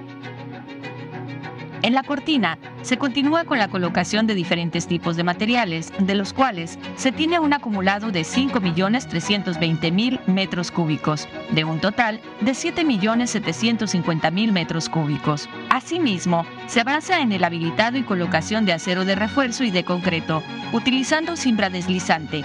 En la primera etapa de la cara de concreto de la cortina aguas arriba, se lleva a un avance del 99% y se realiza la colocación del concreto en el plinto. En el vertedor 1 en canal de descarga se lleva a cabo la colocación de tubería de drenaje, así como el colado de losa de piso, carga y acarreo para el retiro de materiales producto de la excavación y anclaje sobre taludes. Adicionalmente se coloca acero de refuerzo y concreto para muros de gravedad en ambas márgenes. En la zona donde se ubicará el cimacio, se realizan trabajos de habilitado y colocación de cimbra, así como de acero de refuerzo. El equipamiento electromecánico del túnel 3, integrado por dos sistemas de tubería, el primero para el desagüe de fondo de 104 metros de longitud y el segundo para la obra de toma de 300 metros. Tiene un avance de 95 y 180 metros de fabricación respectivamente. También se trabaja en la fabricación de dos válvulas tipo mariposa biplanas, las cuales alcanzan un avance promedio del 87%. Una tipo mariposa sello simple y dos de tipo de chorro divergente con un avance promedio en su fabricación del 59%. En las tuberías de la obra de toma y desagüe de fondo se realiza el abocinamiento correspondiente, así como la colocación de concreto a toda la sección del túnel para el tapón que tendrá una longitud de 24 metros. A la fecha, se han generado 4.498 empleos en la construcción de la presa. Muy bien, pero fíjense que eh, para tener una idea de el beneficio para Chiapas y Tabasco del el tren no solo es la construcción del tren Maya, también es la rehabilitación del tren de Istepec en el istmo hasta Ciudad Hidalgo, los límites de Chiapas con Guatemala. Esto es muy importante porque ese ferrocarril se abandonó y ya está autorizada una inversión de alrededor de 20 mil millones de pesos para eh, rehabilitar las vías, son alrededor de 500 kilómetros y que vuelva a funcionar el tren de pasajero y de carga. Y por el otro lado, también es importante informar la rehabilitación del el tren de Coatzacoalcos a Palenque, que atraviesa eh, Veracruz, Chiapas, Tabasco, termina en Palenque y de ahí comienza el tren Maya. Solo el tren Maya son 1.554 kilómetros. Si se agregan los otros tres tramos, el de Salina Cruz a Coatzacoalcos, que son alrededor de 300 kilómetros, el de Istepec hasta Ciudad Hidalgo, como 500, y como 400 de Coatzacoalcos a Palenque, estamos hablando de una eh, obra de un sistema de comunicación por trenes eh, muy importante y se está trabajando en todos los tramos. Solo en el istmo ya se lleva un avance del 76%. Para el mes de agosto de este año vamos a inaugurar ese tramo. Ese es el motivo por el que está con nosotros el gobernador de Tabasco, Carlos Merino, que le agradecemos mucho por acompañarnos, y desde luego gobernador de Chiapas, Rutilio Escandón Cadenas. Eh, estamos trabajando en el sureste, es el tiempo del sureste, una región que se abandonó durante mucho tiempo y que ahora está resurgiendo para que el crecimiento económico, el desarrollo de México se dé en condiciones de igualdad, no solo el crecimiento del norte, del centro, del Bajío y el sureste, que tiene muchos recursos naturales, muchas riquezas, eh, se quede rezagado y además con mucha población viviendo en la pobreza. Por eso es la hora del sureste, se está dando prioridad a esta región del país. Ahora sí, pues vamos a abrir uno, dos, Chiapas, tres, Chiapas, cuatro. Muy buenos días, presidente. Miguel Arzate, del Sistema Público de Radiodifusión del Estado mexicano, Canal 14. Preguntarle, presidente, el sábado pasado, este fin de semana, se habla de que cerca de medio millón de personas respondieron a este llamado para conmemorar la expropiación petrolera. Hubo muchas expresiones, muchas de alegría, de festejo por la decisión histórica de la expropiación petrolera, pero también en respaldo a su administración y las obras que se llevan a cabo. Preguntarle su impresión de la gente que respondió a este llamado y saber eh, qué, viene más adelante, si habrá más convocatorias como esta, como la que vimos el sábado.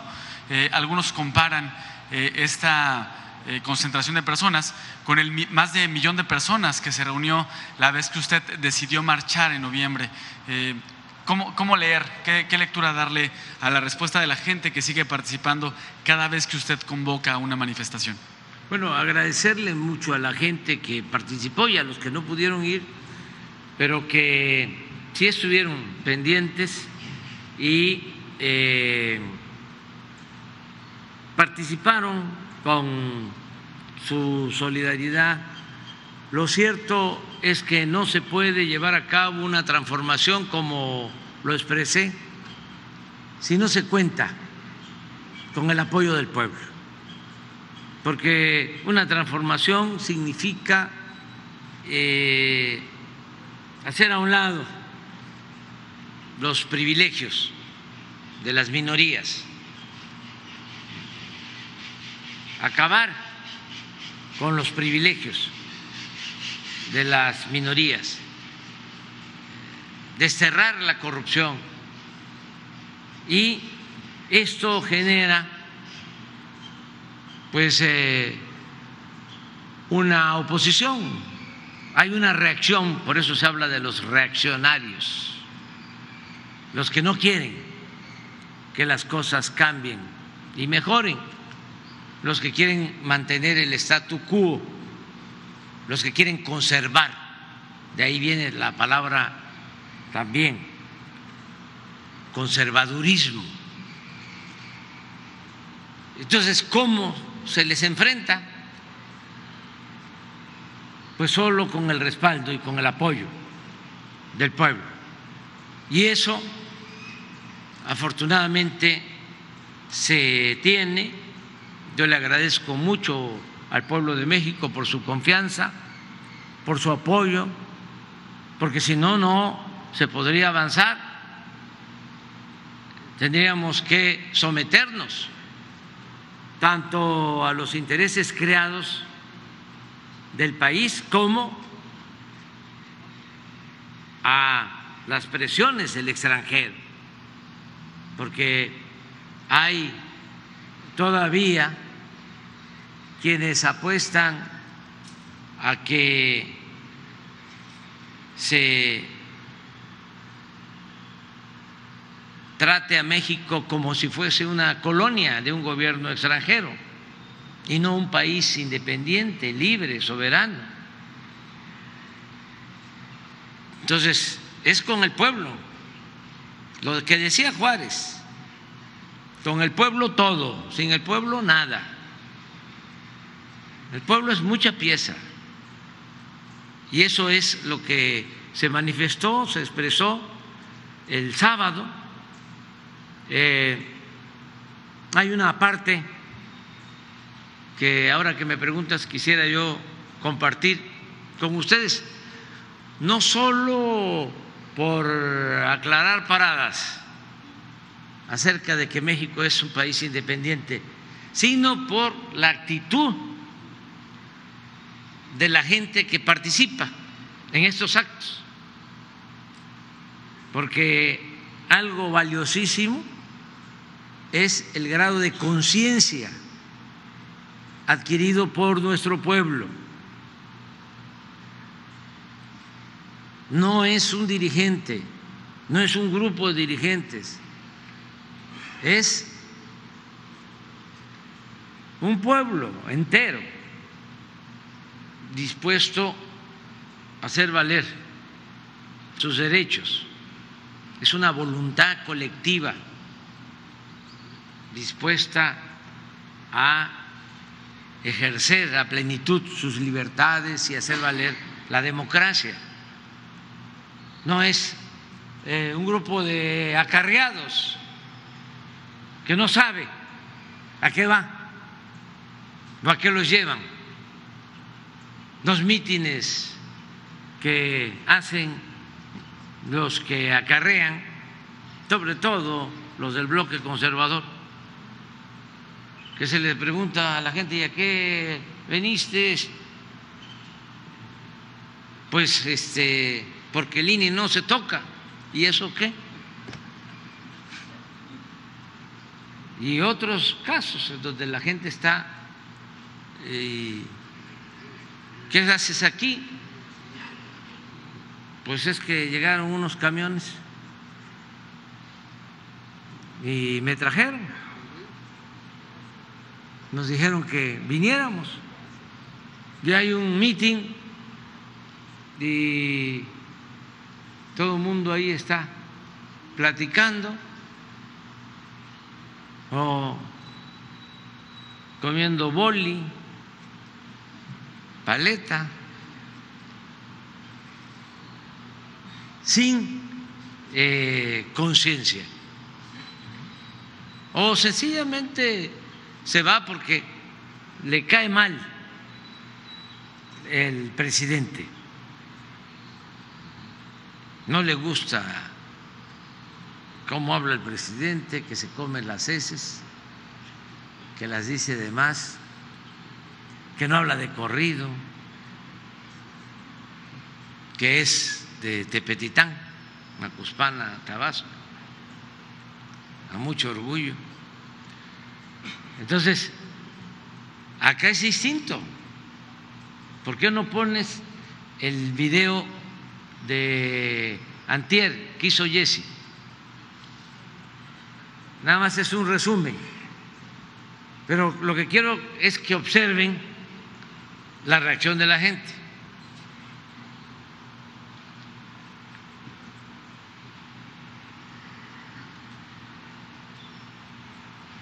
El pueblo, muy consciente, muy despierto, muy avivado, no manipulado.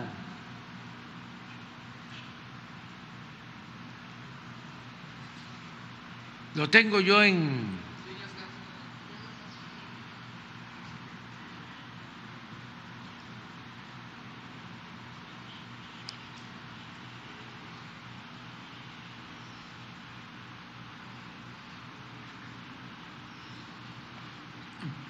Mientras lo ponen, preguntarle, ¿continuarán estas manifestaciones, estas convocatorias masivas? Sí, cada vez que se necesite, porque es con el pueblo con el que se puede avanzar. No debe de haber divorcio entre pueblo y gobierno cuando se busca transformar.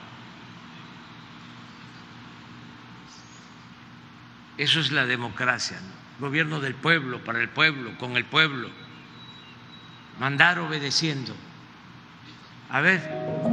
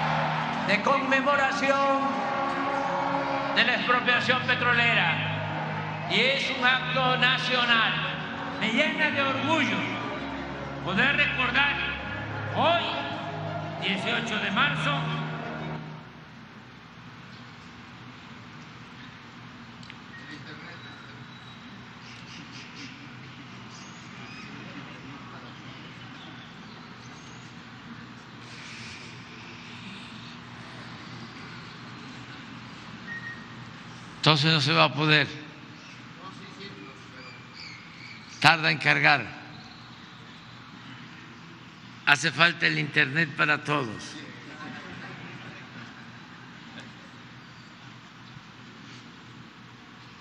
Cuando iniciamos el gobierno, nos propusimos eso, porque no hay internet en el país. Aquí en Chiapas debe de llegar la señal al 5% del territorio.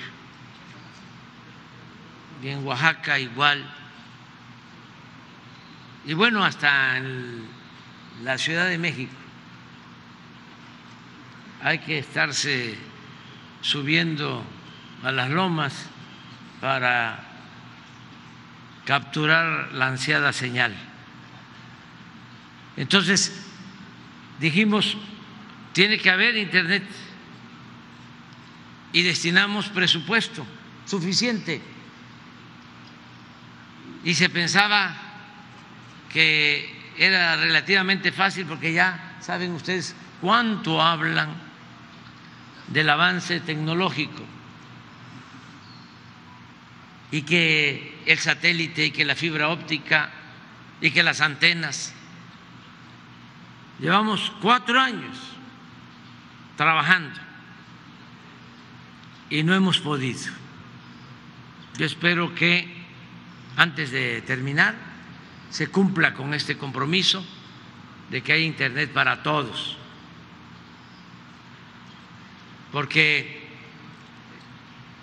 hay mucha demagogia en el manejo de la tecnología o en los avances supuestos de la tecnología.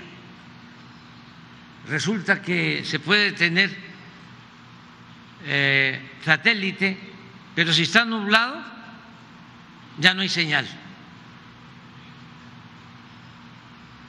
Y lo de la fibra óptica eh, es también algo que requiere no solo de las líneas generales, sino lo que se llama la última milla. Estamos ahora eh, levantando 12 mil torres en todo el territorio nacional, pero nos ha llevado tiempo. Nada más que como somos perseverantes, eh, vamos a cumplir con el propósito de que haya Internet para todos. Y esto lo digo porque los técnicos nuestros eh, también eh, creyeron de que iba a ser papita, ¿no? Y no, y no solo es México, ¿eh? En Estados Unidos hay regiones donde no tienen internet y llegan a la luna pero no resuelven un problema de comunicación básico, fundamental. Entonces ahora sí vamos a ver si se puede. Este es un acto de conmemoración de la expropiación petrolera y es un acto nacional.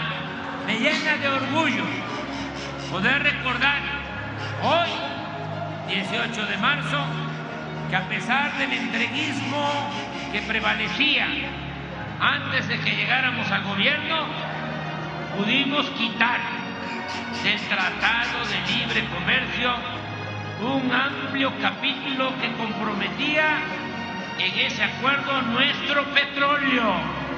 Estados Unidos y Canadá reconocen que México se reserva su derecho soberano de reformar su constitución y su legislación interna. Y México tiene el dominio directo y la propiedad inalienable e imprescriptible de todos los hidrocarburos en el subsuelo del territorio nacional. No puedo dejar de mencionar que en los últimos días algunos legisladores de Estados Unidos, acostumbrados a ver la paja en el ojo ajeno y no la viga en el propio, con fines electoreros, politiqueros, sostuvieron que si no deteníamos el tráfico de fentanilo hacia la frontera norte, ellos iban a proponer al Congreso de su país que ocuparan soldados norteamericanos en nuestro territorio para enfrentar a la delincuencia organizada. Es que desde aquí, desde este zócalo, corazón político y cultural de México, le recordamos a esos políticos hipócritas e irresponsables que México es un país independiente y libre, no una colonia ni un protectorado de Estados Unidos.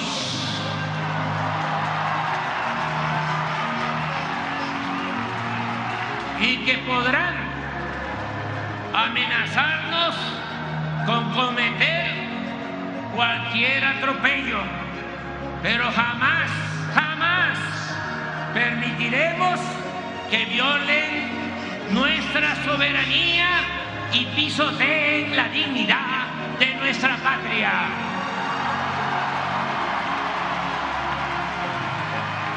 Cooperación, sí. Sometimiento, no. Intervencionismo, no. Oligarquía, corrupción, clasismo, racismo, libertad,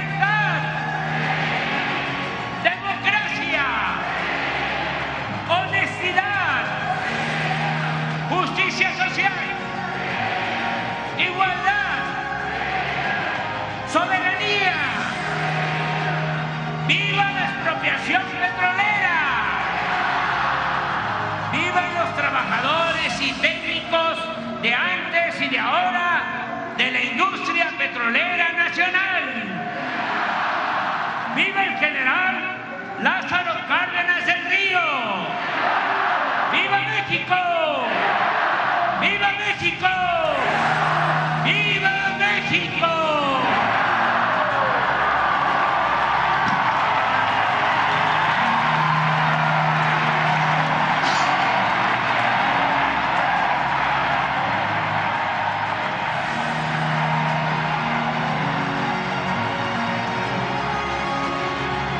Más era para que, por las preguntas para la gente, es una vanguardia de millones de mexicanos que eh, están a favor de la transformación.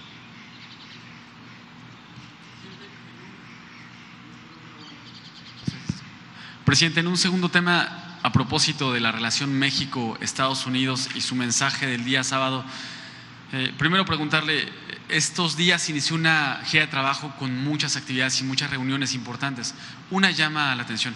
El día jueves inició eh, acudiendo a Tamaulipas, estuvo eh, también en Mérida, luego en Tabasco, regresó a la Ciudad de México, ayer en Veracruz, hoy aquí en Chiapas, le falta un, el estado de Oaxaca, pero el día de ayer se reunió con legisladores estadounidenses en Veracruz. Preguntarle, presidente, ¿qué legisladores acudieron? Si fueron de ambos partidos, republicanos y demócratas, ¿qué temas se trataron? ¿A qué acuerdos llegaron? Eh, se habla de que fue de una reunión de más de, cinco horas. Si nos puede compartir un poco cuál es el balance de esta reunión y a propósito de la relación México-Estados Unidos, eh, usted ha expresado en muchas ocasiones que ahora la relación es distinta. Ahora la relación es respeto a la soberanía y cooperación para el desarrollo.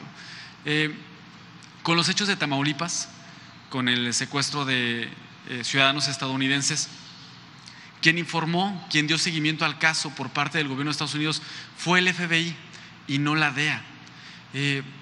ha, mencionado usted, eh, y en los medios trascendió, que el director general de la DEA en México fue destituido de su cargo por reunirse presuntamente con abogados que representan a integrantes de la delincuencia organizada. No se informó a México. Eso por parte de la DEA. Preguntarle, presidente, ¿cuál es la relación que tiene ahora México con la DEA?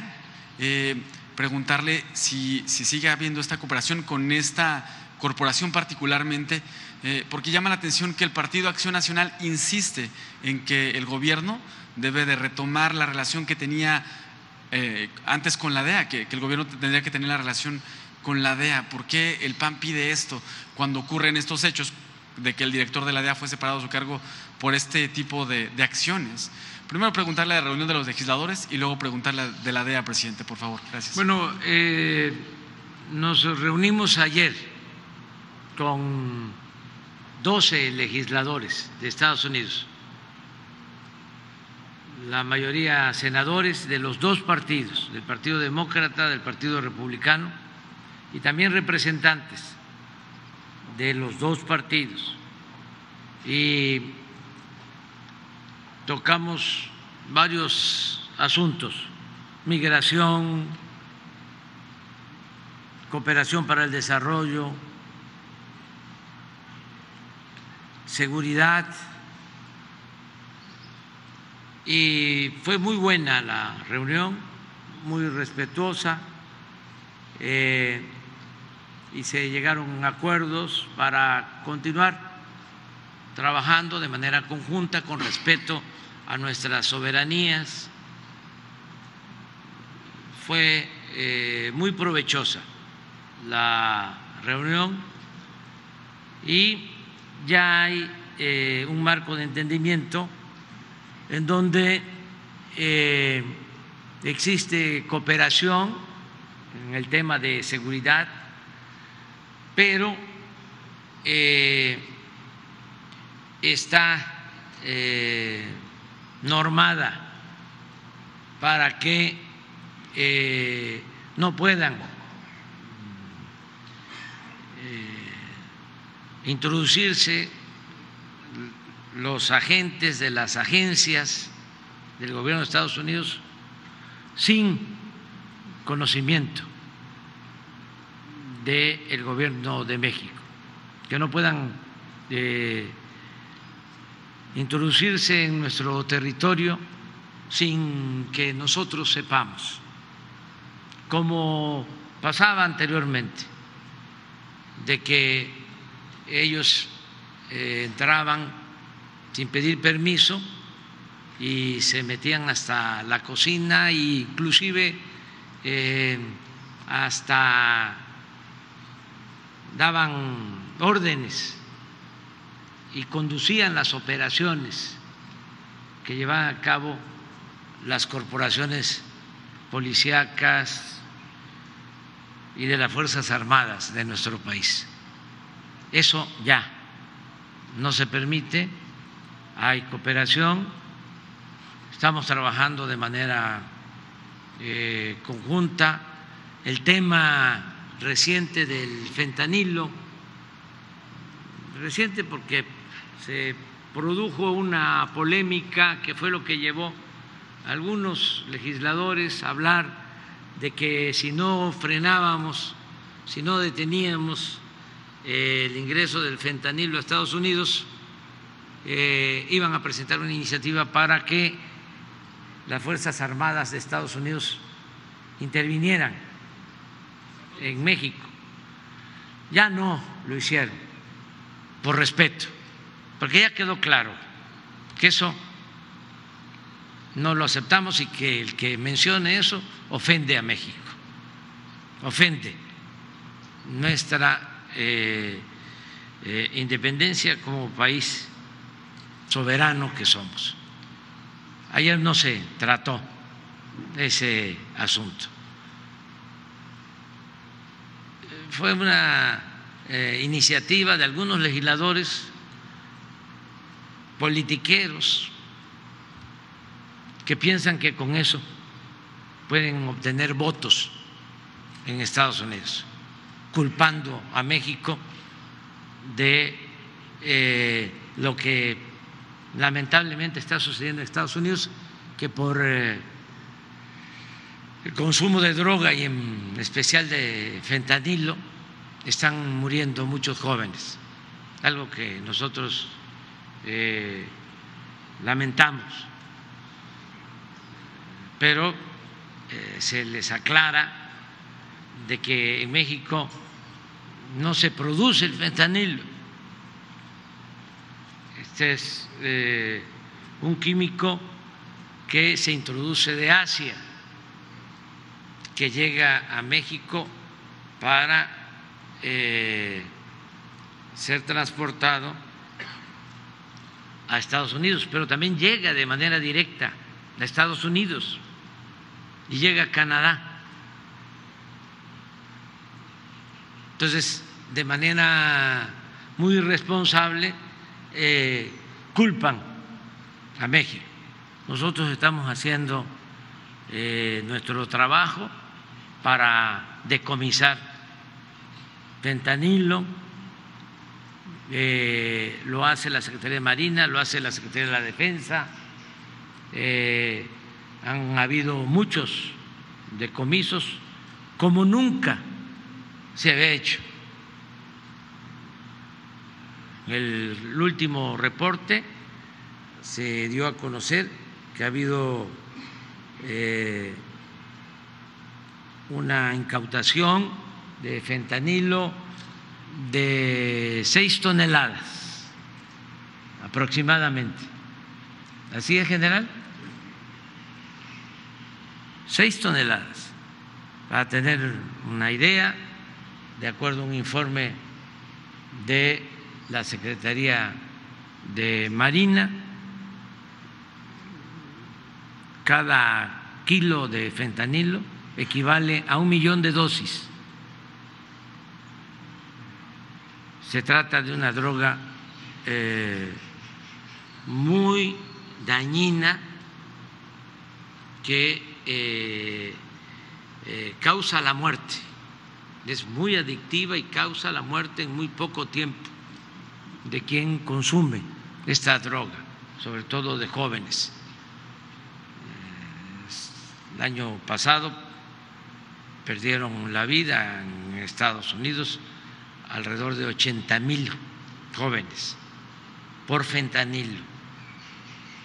Entonces, estamos nosotros cooperando, ayudando eh, y eh, se les informó ayer y hay comunicación permanente sobre esto. También eh, planteamos de que nosotros estamos cuidando, y esto es muy importante, el que no se incremente el consumo de drogas en nuestro país. Aquí me da mucho gusto en Chiapas de que eh, los índices delictivos están a la baja, pero Chiapas no tiene consumo de drogas. Debe de haber algo, pero mínimo, mínimo. ¿Y a qué atribuyo? Que no haya eh, adicciones. Primero, eh, a que se conservan las costumbres, las tradiciones. Y hay una gran reserva en Chiapas de valores culturales, morales, espirituales. Está eh, muy integrada a la familia chiapaneca. Es muy fraterna, muy solidaria. Todo eso que viene de lejos que viene de nuestras culturas, de las civilizaciones que nos dejaron grandes enseñanzas de cómo se protegen todos los miembros de la familia, de cómo hay valores, incluso de cómo eh, ayudan también las religiones, todas, a que se mantenga una vida sana. Todo esto ahora se está fortaleciendo con los programas de atención a los jóvenes.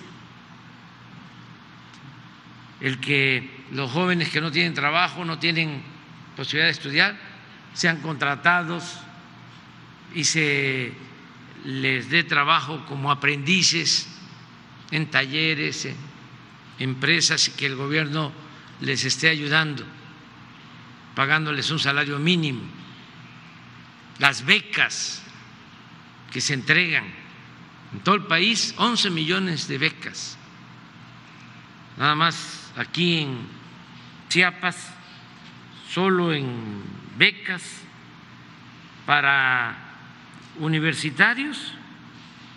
Eh,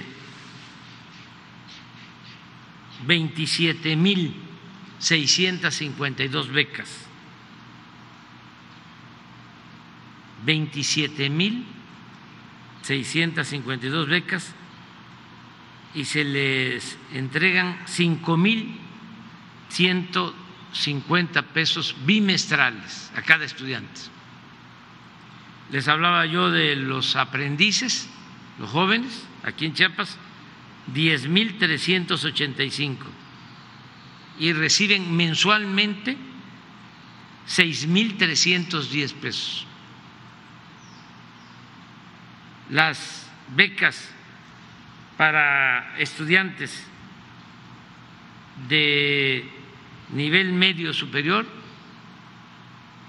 todos los que estudian preparatoria en Chiapas, son 193.372, casi 200.000. Todos están becados. En este nivel medio superior, que es el nivel de las preparatorias, es muy importante eh, que los jóvenes sean apoyados, porque es el nivel que tiene que ver con la adolescencia y es donde hay más riesgos. Entonces, todo esto es lo que está eh, ayudando a que no eh, haya consumo. Si hay consumo, si hay lo que se llama narcomenudeo, hay violencia, hay más homicidios, porque se enfrentan las bandas para la venta de la droga. Y eso es lo que provoca homicidios. Tenemos, lo he dicho varias veces, pero lo voy a seguir diciendo, porque debemos todos de eh, participar en informar, en orientar, para que no aumente el consumo, no a las drogas. El caso este, que se dejó y ahora tenemos problema de violencia es Guanajuato, pero está vinculado de que se incrementó el consumo no solo de jóvenes, sino también trabajadores, de maquilas. Y entonces ahí se enfrentan las bandas por la venta de la droga y ahora Guanajuato es de los estados con eh, más homicidios. Entonces, eh, en Chiapas es distinto, aquí eh, se mantienen valores, por eso tenemos también que fortalecer nuestras culturas. Nada de que eh, tener eh, una cultura prehispánica es signo de atraso o que eso no es civilización. al contrario, eso es civilización, esos son valores y eso hay que preservarlos. Esa es nuestra identidad. Las culturas son las que nos han salvado ante cualquier tipo de calamidad. Con las culturas es que México ha podido salir adelante frente a temblores, inundaciones, pandemias, malos gobiernos. Así es con nuestras culturas, como nos levantamos. Y manteniendo unida la familia, que no se desintegren las familias, porque la familia es la principal institución de seguridad social, y atender mucho a los jóvenes, hablar con los jóvenes, comunicarnos con los jóvenes, los padres, tener muchísima comunicación. Entonces, hablamos de esto ayer en el caso de Estados Unidos, ya lo he dicho en otras ocasiones, y ellos, ahora me llamó la atención que un senador lo mencionó, de que estoy planteando de manera respetuosa que ellos eh, busquen la forma en que los jóvenes en Estados Unidos no abandonen eh, el hogar en la adolescencia, porque allá apenas van creciendo y ya tienen que salirse de eh, la familia.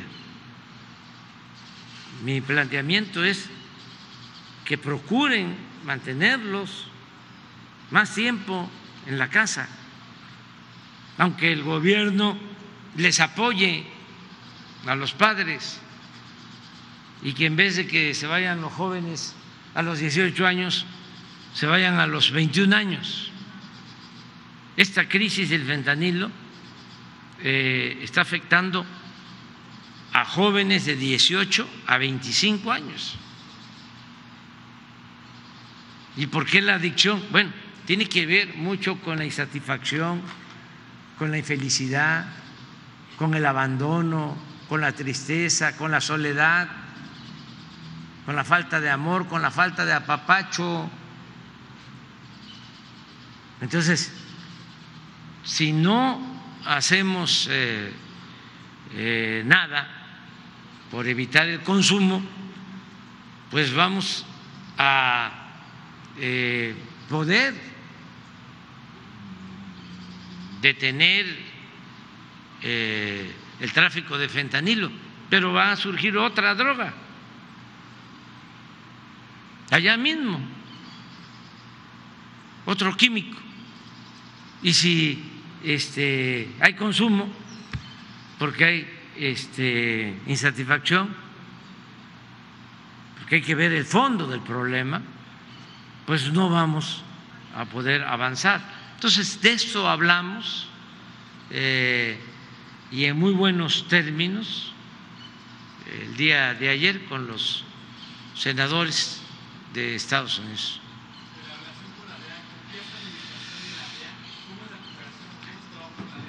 Estamos esperando que se termine por completo el juicio de García Luna. Ya en su momento nosotros definimos eh, una relación de cómo vincularnos. Este, ahora Hace poco también vino la eh, asesora de seguridad de la Casa Blanca, señora Elizabeth, y eh, nosotros nombramos a la secretaria de Seguridad, Rosa Isela Rodríguez, como su eh, contraparte, como su enlace eh, las dos van a trabajar de manera conjunta. Próximamente va a haber una reunión en Washington, va el comité de seguridad nuestro a la Casa Blanca. Acordamos eso para seguir trabajando de manera conjunta y este, eh, resolver cómo eh, se tiene que seguir manteniendo la relación con eh, las agencias de Estados Unidos.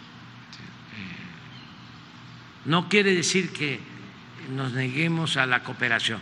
Lo que queremos es que haya orden y lo de García Luna nos importa mucho eh, esperar lo que va a suceder porque eh, él tiene la oportunidad y ayudaría mucho el que hablara sobre eh, su relación con Fox, con Calderón, si les informaba o no les informaba. Y cuál era su relación también con la DEA y con otras agencias.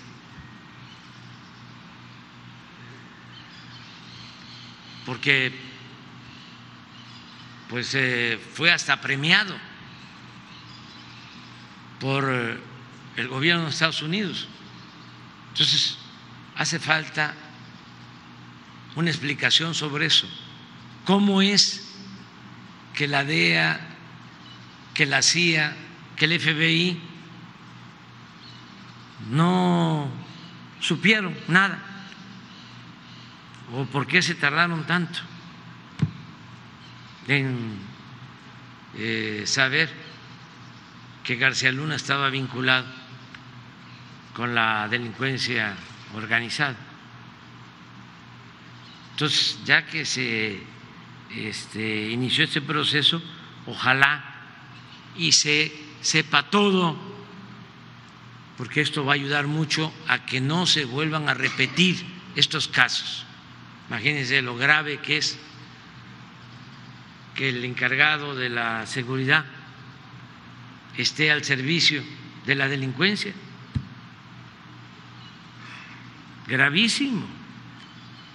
Y esto eh, tardó mucho tiempo, cuando menos todo el gobierno de Calderón. Pero no es nada más el manejo así de la relación, eh, de la tolerancia, de eh, hacer a un lado a adversarios de los mismos narcotraficantes, sino el manejo de los aeropuertos. Está eh, de manifiesto que manejaban el aeropuerto de la Ciudad de México con una clave 35-45 y todo el mundo voltear a ver para otro lado. El aeropuerto de la Ciudad de México. Y si manejaban el aeropuerto de la Ciudad de México, pues, ¿por qué no van a manejar los otros? Hay un dicho que dice que el que puede lo más, puede lo menos. es muy grave. Entonces, ojalá y García Luna hable, eh, va a dar eh, o a ofrecer un buen servicio, independientemente de que le reduzcan la pena si confiesa,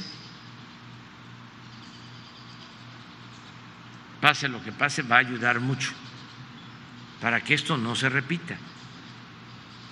Que nadie se atreva, nunca, jamás, a eh, abusar de la confianza y utilizar el cargo para eh, proteger a delincuentes y afectar a la sociedad, afectar al pueblo. Entonces eso es lo que podría decir.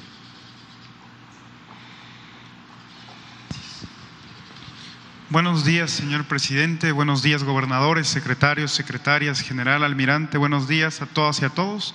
Diego Elías Cedillo, del Sistema Informativo del Tabasco, diario presente. Señor presidente, aprovechando la coyuntura precisamente de lo que comentaba mi compañero Miguel con respecto al evento masivo en el Zócalo el día sábado en conmemoración del aniversario de la expropiación petrolera, preguntarle, presidente, o, más bien dicho, conocer su opinión al respecto de estas expresiones populares que siempre se han dado para eh, contextualizar el ambiente ciudadano. ¿A qué voy con esto? En, el meeting que hubo en el Zócalo, un grupo de personas quemó una imagen de la ministra Piña, eh, expresando este desapego, esta mala imagen que tiene la sociedad mexicana con respecto al Poder Judicial. En este tenor, señor presidente, el ministro de la Corte, Arturo Saldívar, expresó su descontento al respecto, al igual que la doctora Beatriz Gutiérrez Müller. Condenaron estos actos por parte de la sociedad. Quiero destacar que esto se hacía anteriormente también cuando se quemaba la figura de la maestra Elvester Gordillo, etcétera. Entonces, presidente, preguntarle su opinión al respecto de esta quema de la imagen de la ministra Piña y cuál sería el llamado que usted le hace a la población. Gracias. Bueno, que no debe de llevarse a cabo eh, este tipo de actos, no es eh, lo mejor, creo que hay formas de protestar sin llegar a esos extremos. ¿no? Este, eso es lo que yo opino. Eh, ¿Mande? Sí, sí, este, condeno esos actos. Eh, no hace falta. Tenemos que vernos como adversarios no como enemigos. Y además, eh, nosotros no somos iguales a los conservadores. Ellos nos ven como enemigos a destruir, no como adversarios a vencer. Y nosotros no podemos actuar de la misma manera hay que ser respetuosos y este es un movimiento que ha sido, es y seguirá siendo pacífico y no odiar.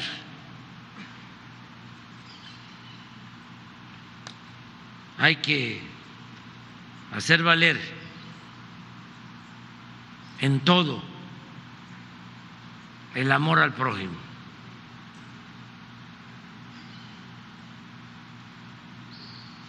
Son nuestros adversarios, pero no nuestros enemigos.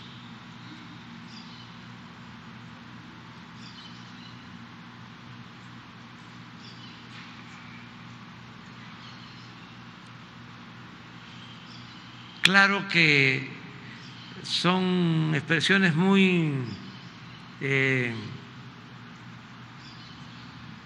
minoritarias en nuestro movimiento.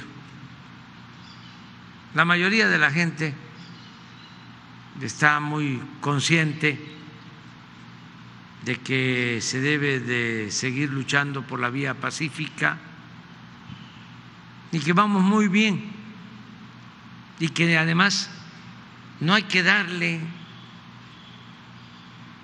eh, motivos a los conservadores porque ya ven cómo son, ¿no? Muy hipócritas. Yo no estoy seguro, pero en la marcha que hicieron los reaccionarios hace poco, también quemaron unas figuras. ¿Qué figuras eran? ¿Eh? A una mía también. No me di cuenta, no me di por enterado. Pero este, no debe de pasar eso, en ningún caso. Pero cuando quemaron mi figura, no salió en la prensa, ¿verdad? ¿O sí salió? Nadie se quejó. De todas maneras, eh, repruebo lo de la ministra Piña. Gracias, señor presidente. Yo no sabía eh, que habían quemado este, una figura, pero que es mucho, muy de los de los conservadores eso. No, pues si quemaban los libros,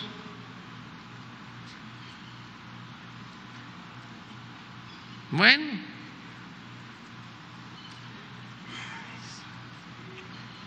si este había inquisición,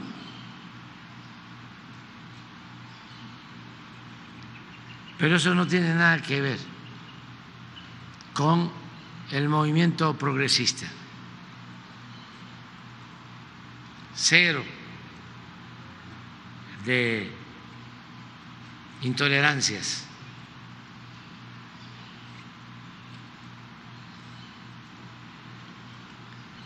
Muchas gracias, señor presidente. Ahora, con base en la convención bancaria que se dio la semana pasada y derivado de esta crisis que ha habido en los bancos estadounidenses, puntualmente en el Silicon Valley Bank y en, el, en otro banco más pequeño que no recuerdo ahorita el nombre, hay una cierta incertidumbre y desconfianza por parte de la sociedad europea y de la sociedad estadounidense a las bancas, en este caso de sus respectivos países. Preguntarle, presidente, si el IPAP, el Instituto para el Ahorro Bancario, si no me equivoco, y la Secretaría de Hacienda y su gobierno han tenido reuniones con respecto a este tema en caso de que se pudiese dar una coyuntura semejante en México, saber si el gobierno mexicano tiene alguna estrategia para evitar este tipo de, de aristas en las finanzas del país saber si eh, se tiene contemplado, si no existe esta posibilidad. Y aprovechando este tema, presidente, si ya se tiene conocimiento sobre eh, cuál sería la empresa que adquiriría Banamex. Gracias, presidente. Bueno, la situación de México es eh, especial. desde luego, pueden haber imprevistos factores externos como esto, ¿no? De la crisis en dos instituciones bancarias en el extranjero. Pero la economía de México es sólida. Les doy un dato que lo puedo eh, exponer porque al mismo tiempo le está yendo bien a la mayoría de los mexicanos. Pero el año pasado los bancos de México obtuvieron utilidades históricas, 240 mil millones de pesos. Esas utilidades no las habían eh, registrado desde que se empezaron a contabilizar las utilidades, desde 2005, pero estamos hablando de utilidades récord. Como ha aumentado el salario en 90%, el salario mínimo, como el promedio salarial de los trabajadores inscritos al Seguro Social es de 15 mil pesos mensuales, como no sucedía tampoco en muchos años, como el peso es la moneda del mundo que más se ha apreciado con relación al dólar. Llevábamos 50 años sin que esto sucediera, porque siempre habían devaluaciones y ahora resulta que el peso se ha apreciado de 7 a 10 por ciento. Entonces, por eso puedo decir lo de los bancos. Antes era común escuchar de que si eh, afuera eh, les daba gripa, a nosotros nos daba pulmonía. Ahora es distinto. Yo no quiero que le dé pulmonía a nadie, pero ya eh, hay estabilidad macroeconómica en el país y no se avisora ninguna crisis. El año pasado también la economía de México creció más que la economía de Estados Unidos y que de China. Entonces tenemos muy buenos indicadores económicos. Y no sé qué otra pregunta me hiciste. No sabemos todavía, está en suspenso, pero yo espero que pronto ya se sepa. ¿Tiene algún favorito entre Becker y el otro, y la Real? No, ya nosotros fijamos eh, las condiciones. Primero, que sean mexicanos. Segundo, que eh, estén pagando sus impuestos, o sea, que no tengan deudas con el SAT. Tercero, que paguen el impuesto que va a implicar eh, la compraventa de Banamex, que calculamos que pueden ser como 10, 12 mil millones de pesos. Lo que no pagaron en la época de Fox no pagaron ni un centavo, vendieron eh, Banamex a Citigroup, tenían que haber pagado como 12 mil millones de pesos de impuestos, no pagaron nada, porque pues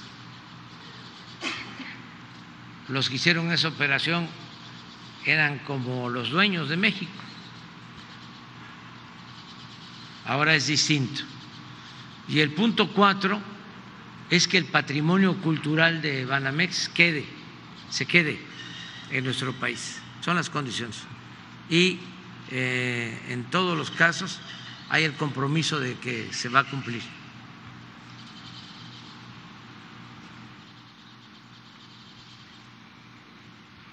Sí. Buenos días, presidente Eric Ordóñez de Alerta Chiapas, para direccionar un poco la agenda local y a propósito de lo que usted comentaba, eh, estamos ya todos entendidos de que conocen la situación de conectividad en el Estado, el problema del Internet. ¿Cómo funcionarán entonces los bancos del bienestar?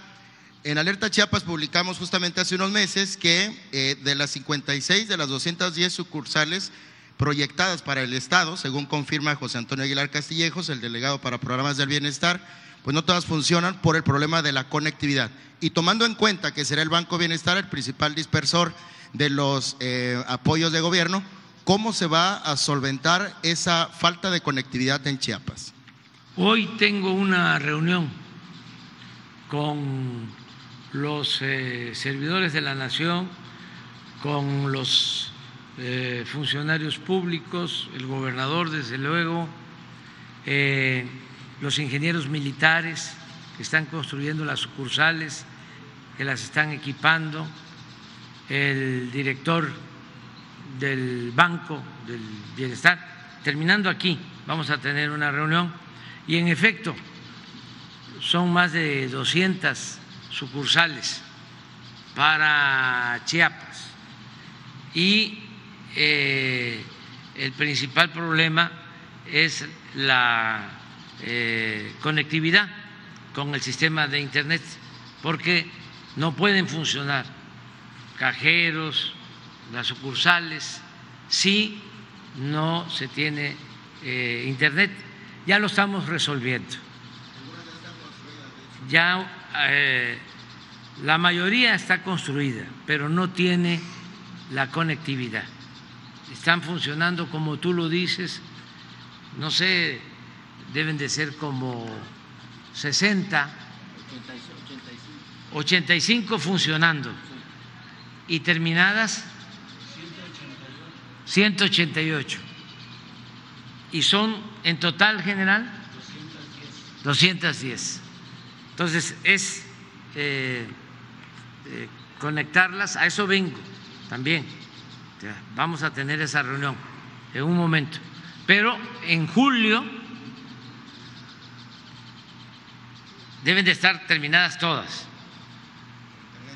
Sí, y con internet. Y eh, se van a dispersar todos los fondos, eh, todos los apoyos de los programas de bienestar a través de las sucursales del Banco del Bienestar, de las 210 sucursales del Banco del Bienestar de Chiapas.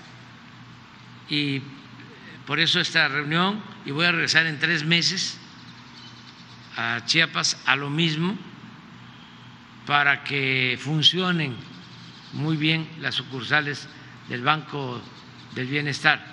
En promedio van a dispersar como 250 millones de pesos anuales cada sucursal, porque el presupuesto de los programas de bienestar para Chiapas es del orden de 65 mil, 65 mil millones de pesos de manera directa. Eh, es bastante eh, la cantidad.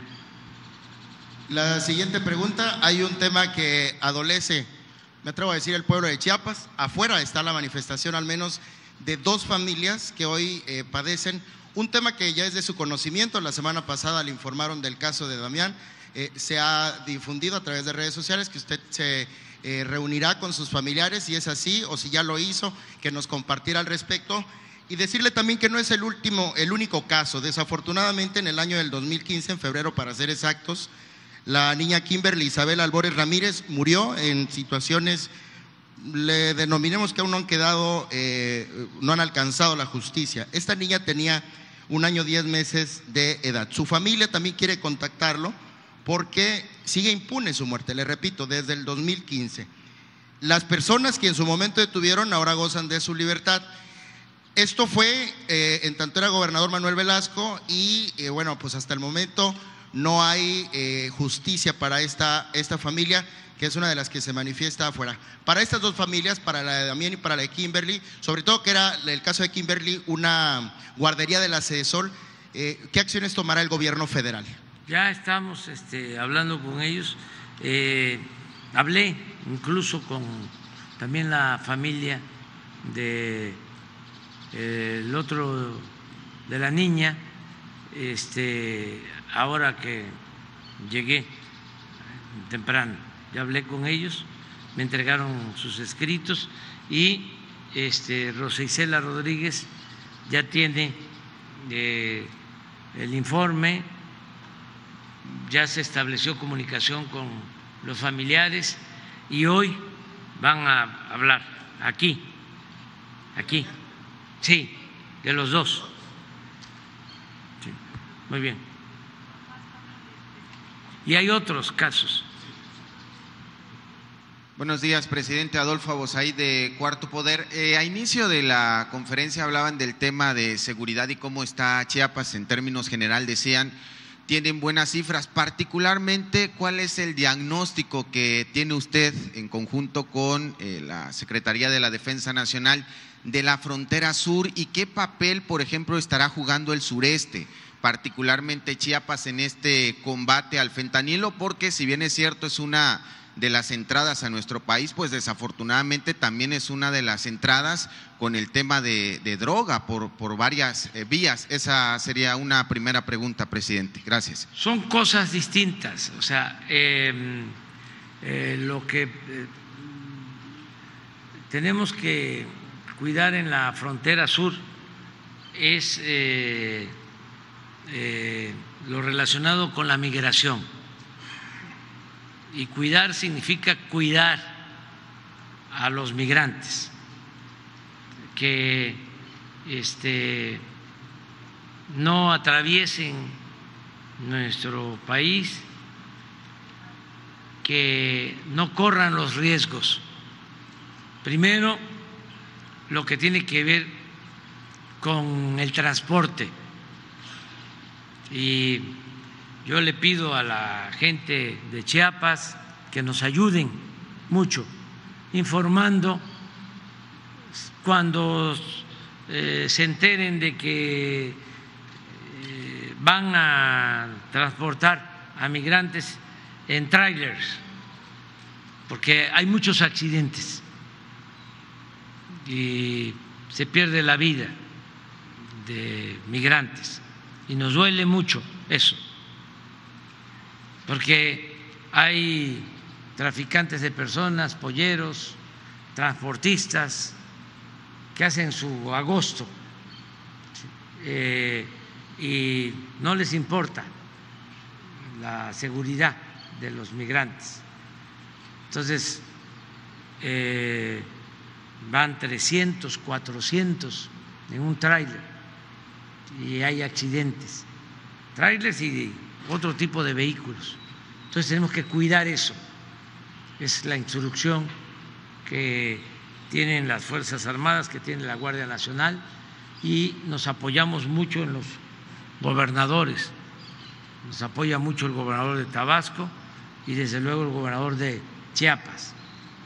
Eh, entonces, eso es algo que tenemos que cuidar. Lo otro es que al llegar al norte hay más bandas. Esto que vemos en eh, Chiapas, de que prácticamente no hay homicidios. Eh, Rutilio, tú querías decir algo sobre homicidios. Vamos 48 horas sin ningún delito de alto impacto. 48 horas en Chiapas sin homicidio. Esto para el país 48 horas, dos días, sin un homicidio. Y me decías algo sobre la pandemia, sobre COVID. Gracias a las vacunas y al pueblo que se cuida. A ver. Le agradecemos mucho al presidente de la República que nos está y nos siguen enviando las vacunas. Estamos caminando casa por casa, presidente, para atender a la población y desde ya cumplimos un año, el 17 de febrero de este año cumplimos un año sin ninguna defunción por la pandemia. Y de todas las camas que tenemos, 999 999 camas en Chiapas para atender a los enfermos de COVID. Solamente tenemos ocupada una, todas las demás están vacías. Vamos muy bien en ese sentido. Gracias, presidente. Pero yo eh, lo que quiero este, eh, informar es a la gente de que acá en el sureste y prácticamente es lo mismo Tabasco y también Oaxaca y Campeche.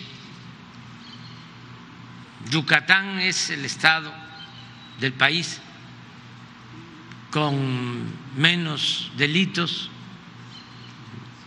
Quintana Roo también, a pesar del turismo, no hay tanto eh, descontrol de violencia. Sin embargo, hacia el norte tenemos problemas. Entonces, el que los migrantes eh, atraviesen el territorio, ya en el norte corren riesgos eh, y tenemos que cuidarlos. Pero los migrantes no tienen que ver con el fentanilo, es otra cosa. El migrante eh, sale por necesidad y abandona a su familia para buscarse la vida. No lo hacen por gusto, lo hacen por necesidad. Van a, buscar trabajo. Eh, el caso del tráfico de fentanilo es otra cosa, entra por los puertos, aunque ahora ya hay más control que no había, por eso los puertos ya los maneja la Secretaría de Marina, las aduanas eh, costeras de los puertos están manejadas por la Secretaría de Marina, todas las aduanas de la frontera las maneja la Secretaría de la Defensa, eh, ya hay más eh, control, pero lo del fentanilo es más por los puertos del Pacífico y es otro tipo de, actividad, vamos a decir. Es una delincuencia que se dedica a eso. No son los migrantes.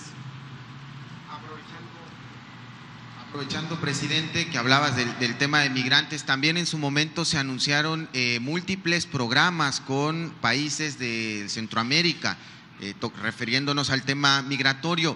¿Podrías darnos detalles de cómo van estos programas y si realmente esta estrategia ha servido? Y lo pregunto porque, bueno, el flujo migratorio finalmente no se ha detenido. Gracias. Bueno, hemos eh, avanzado.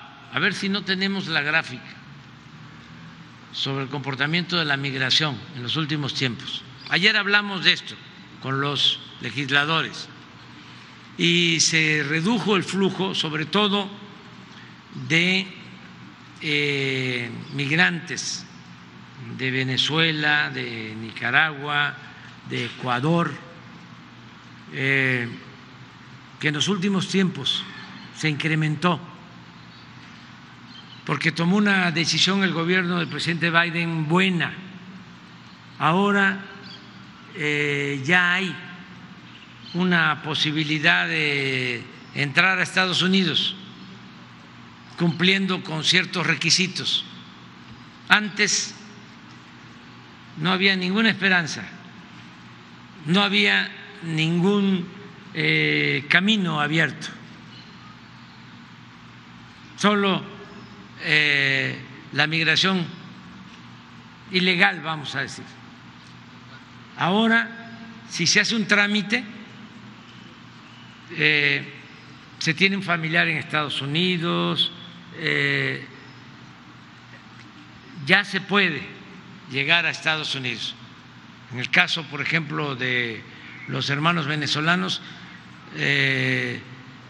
decidió Estados Unidos entregarles 24 mil visas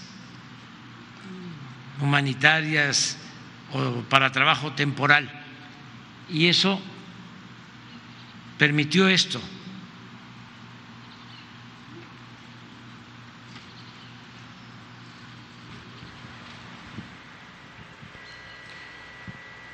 La roja es la nuestra, esos son los mexicanos. Deportados de Estados Unidos. Y este es de otros países. Pero miren aquí cómo estaba. Es diciembre. y esta es la verde es el total. cuando toman la decisión, que nos llevó tiempo, pero además muy bueno lo que hizo el presidente Biden, de eh, brindar esta oportunidad a venezolanos, a nicaragüenses, ecuatorianos y de otras nacionalidades, miren el efecto que tuvo. Se cayó en lo general y porque se cayó en migrantes de otros países. Entonces, esto es muy bueno, una decisión que tomaron, que no había, porque en Canadá sí eh, tienen abierto desde hace tiempo un mecanismo de entrega de visas temporales de trabajo y en Estados Unidos no existía. Entonces, esto eh, está ayudando. Nosotros lo que insistimos mucho es que eh, se invierta en Centroamérica eh, y existe el compromiso de Estados Unidos de hacerlo, nada más que se tardan. Ayer les decía yo a los legisladores que nosotros, que no tenemos muchos recursos, estamos destinando 100 millones de dólares a apoyar en Centroamérica a las comunidades más pobres. Y con esos 100 millones de dólares ya tenemos evaluaciones de que hemos podido mantener en sus comunidades a mucha gente que si no hubiese recibido el apoyo, porque tenemos allá en Centroamérica sembrando vida, así como en Chiapas hay casi 90 mil sembradores que están recibiendo un jornal y están sembrando más de 200 mil hectáreas, como 250 mil hectáreas de árboles frutales y maderables. Allá en Guatemala, en El Salvador, en Honduras, estamos haciendo lo mismo. Claro, este, no tenemos para todo Centroamérica, pero donde estamos trabajando, en las comunidades de Guatemala, de El Salvador, de Honduras, que se está trabajando, ahí ya tenemos eh, análisis, evaluaciones de que muchos que iban a emigrar decidieron quedarse por estos apoyos que tenemos Sembrando Vida y tenemos el programa de jóvenes Construyendo el Futuro. Entonces, ayer hablé con los legisladores de nuevo para plantearles de que ayuden a Centroamérica, que eso es lo mejor. Ellos han ofrecido eh, cuatro mil millones de dólares y no ha llegado el apoyo.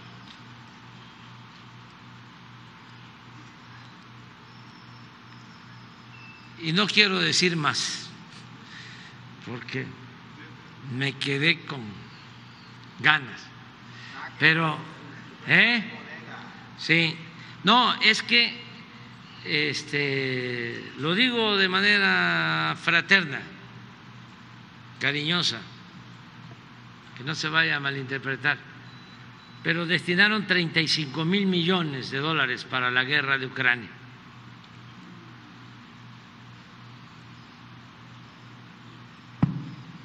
Y acá son cuatro mil millones.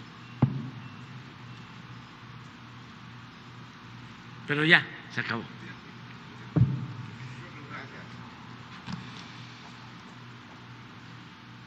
Presidente, este, pues muchas gracias eh, por darme la palabra. Eh, y bueno, como Santa Claus, todos los chapanecos nos llenan a nosotros de preguntas y de cuestionamientos que quieren que le hagamos porque creen que usted les puede responder y resolver sus, sus problemas. Pero en particular, aunque nos limitan a dos preguntas, tengo tres preguntas que hacerle, eh, señor presidente. Y al menos, eh, y sé que son temas de Chiapas que usted sin duda alguna eh, los conoce o domina estos temas. Una problemática que hemos reporteado en Chiapas, o que me, toca a mí reportear en Chiapas, perdón, Isaí Mandujano, corresponsal de reportero de Proceso y, corresponsal de la revista Proceso, es la, problemática del maíz. En Chiapas, eh, gran parte del maíz se está yendo hacia Guatemala, hacia Centroamérica. Los chiapanecos, los campesinos chiapanecos no están vendiéndole su maíz a Segalmex porque no les está dando el precio que ellos consideran que es justo consideran que el precio de garantía es un precio muy limitado y prefieren vendérselo al coyote, coyote que a la vez agarra esos camiones y se va por la frontera, la mesilla en, Comalapa. Entonces, realmente es una situación para ellos muy eh, terrible que finalmente un gobierno que quiere garantizar la soberanía alimentaria, pues no les garantiza a los chapanecos eh, la compra de su producto a un precio que ellos consideran justo. ¿no? Bueno, ya este se tiene que tomar en cuenta que hay precios de garantía que no existían. El precio de garantía ayuda para que no abusen de los productores. Si no existiese el precio de garantía, pagarían menos. Ahora hay una circunstancia muy especial porque aumentó el precio del maíz en el mundo, en todos lados, y se mantiene nuestro precio de garantía. Es lo mismo que sucede con el frijol. Tenemos un precio de garantía que es mucho mejor que lo que pagaban antes. Sin embargo, ahora que hay más eh, demanda y hay más precio, pues este ya los productores no venden a Segalmex, venden a los particulares porque les pagan más. Si no existiese el precio de garantía, entonces los coyotes pagarían lo que les diera la gana. Entonces, el precio de garantía tiene eh, una función, una razón de ser, ayuda. Y vamos poco a poco elevando el precio de garantía. Ahora va a subir el precio de garantía del maíz. No tengo aquí el dato, pero va a haber un incremento en el precio de garantía. Eh, lo otro es que estamos entregando los fertilizantes de manera gratuita.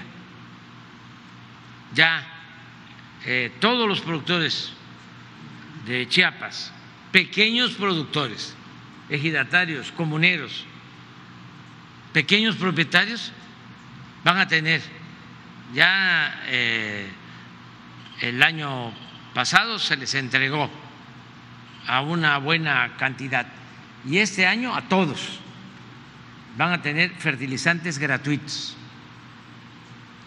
Esto les ayuda bastante. llega desfasado el fertilizante. No, no, no, no. Va a llegar a tiempo.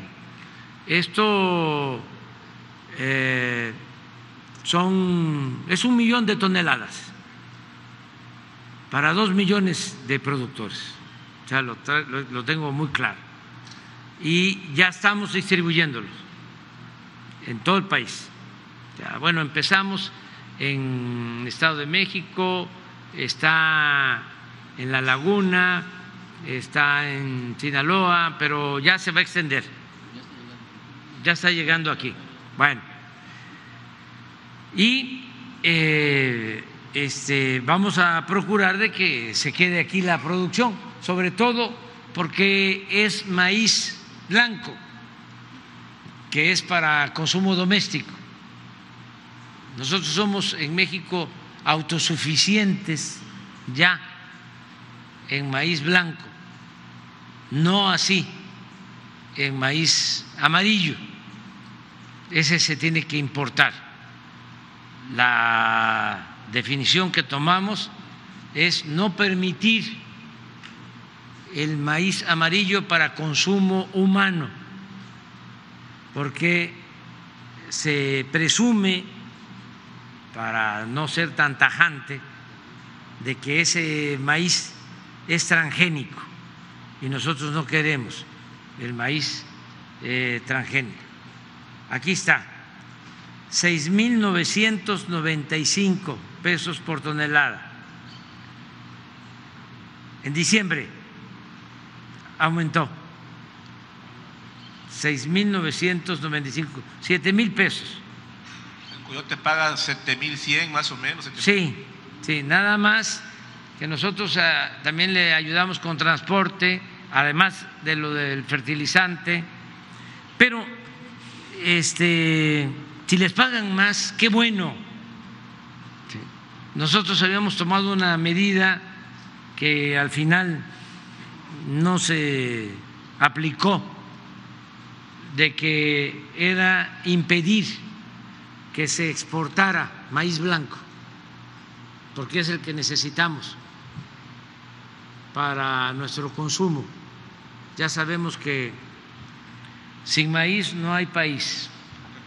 Presidente, la segunda pregunta, eh, usted dice que estos programas de Sembrando Vida, Jóvenes Construyendo el Futuro, Becas Benito Juárez y cada uno de los más de 20 programas del gobierno federal eh, inhibirían que los jóvenes o las familias se involucren en el crimen organizado o migren. Sin embargo, hay una región de, Chiapas, que es una región que usted conoce también bien, que es la selva, la Candona, donde el crimen organizado ha sentado sus reales ahí y finalmente eh, es donde más ha invertido recursos. La gente sigue migrando porque no, no tiene tierras para sembrar, eh, hay una explosión demográfica también tremenda, pero además hay gente que ya se está involucrando en situaciones de crimen organizado eh, porque han llegado estos con mejores ofertas. Y las Escuchaba al general Crescencio y que, la, que han decomisado 30 aeronaves y han destruido eh, tres narcopistas. Sin embargo, la selva de la Candona es una región donde ahorita, en este momento, presidente, se está viviendo una situación muy crítica de emergencia, donde incluso tenemos documentado casos donde personas han sido asesinadas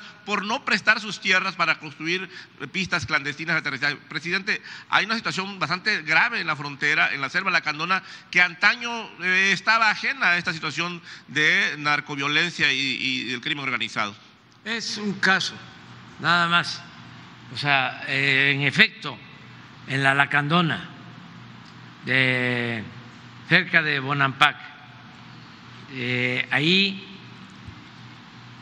hay pistas clandestinas, están manejadas por uno de los carteles eh, están aterrizando aviones con droga em, y aprovecho para hacer un llamado a la gente de Corozal, de toda esa región, porque se detectan las pistas, eh, se le da seguimiento a las aeronaves, aterrizan y tiene que llegar eh, el ejército eh, pronto para el decomiso porque los narcotraficantes tienen acuerdos en esas comunidades con algunas gentes, no es todo el pueblo, y ya sea porque están eh, entregando dádivas o dinero o porque están amenazando, eh, llega la gente, llegan bases y enfrentan al ejército para que no se pueda llevar a cabo el decomiso. Eso lo estamos eh, padeciendo desde hace algún tiempo. Y ya estamos eh, actuando, hablamos con el gobernador, aquí todo lo hacemos en coordinación con el gobierno del Estado y con la gente. El pueblo es el que nos ayuda. Y este llamado estoy seguro que va a llegar hasta la Lacandona y nos van a ayudar y va a haber más vigilancia y ya estamos reforzando toda esa área para que no se den estos casos. Pero es lo único que tenemos en Chiapas sobre esto. Hay otros casos de eh, gente armada en San Cristóbal, eh, asaltando, eh, un grupo que lleva un nombre que no voy a repetir ahora. nada más que sepan que, como se dice en el béisbol, los tenemos bien filiados. Este, que por cierto, hay que ver el béisbol hoy, ¿eh? este, es decisivo. México-Japón. Eh, y un saludo a todos los beisbolistas mexicanos que han tenido un desempeño extraordinario.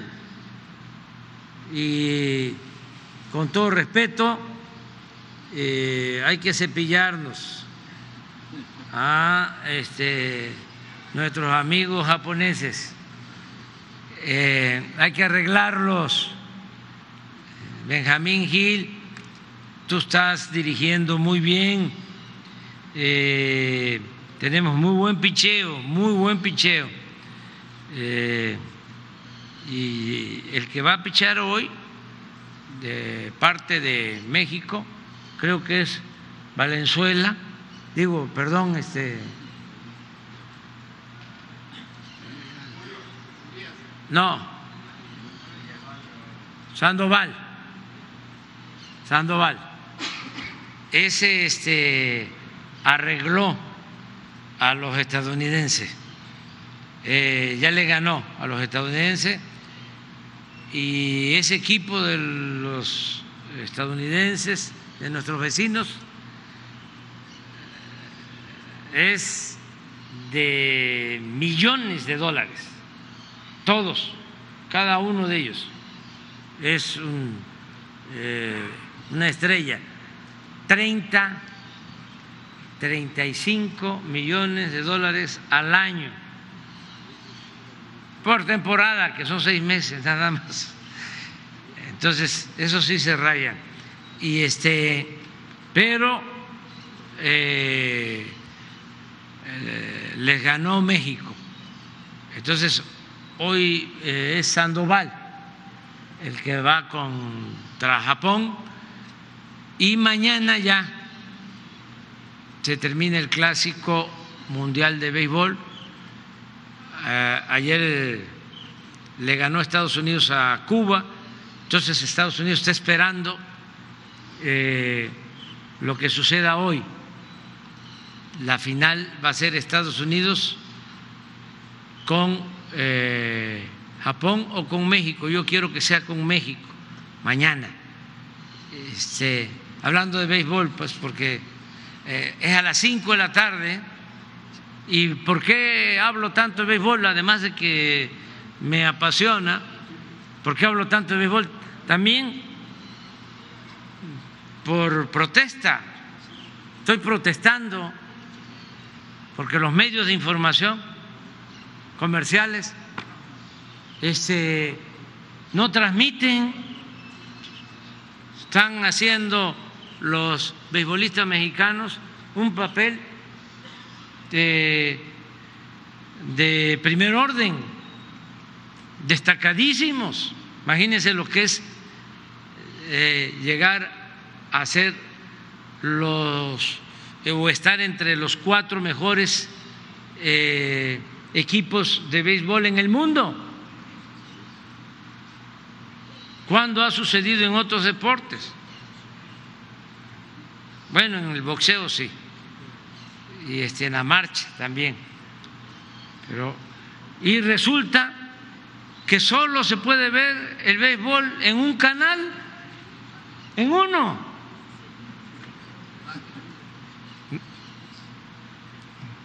Sí, voy a decirlo porque eh, en imagen.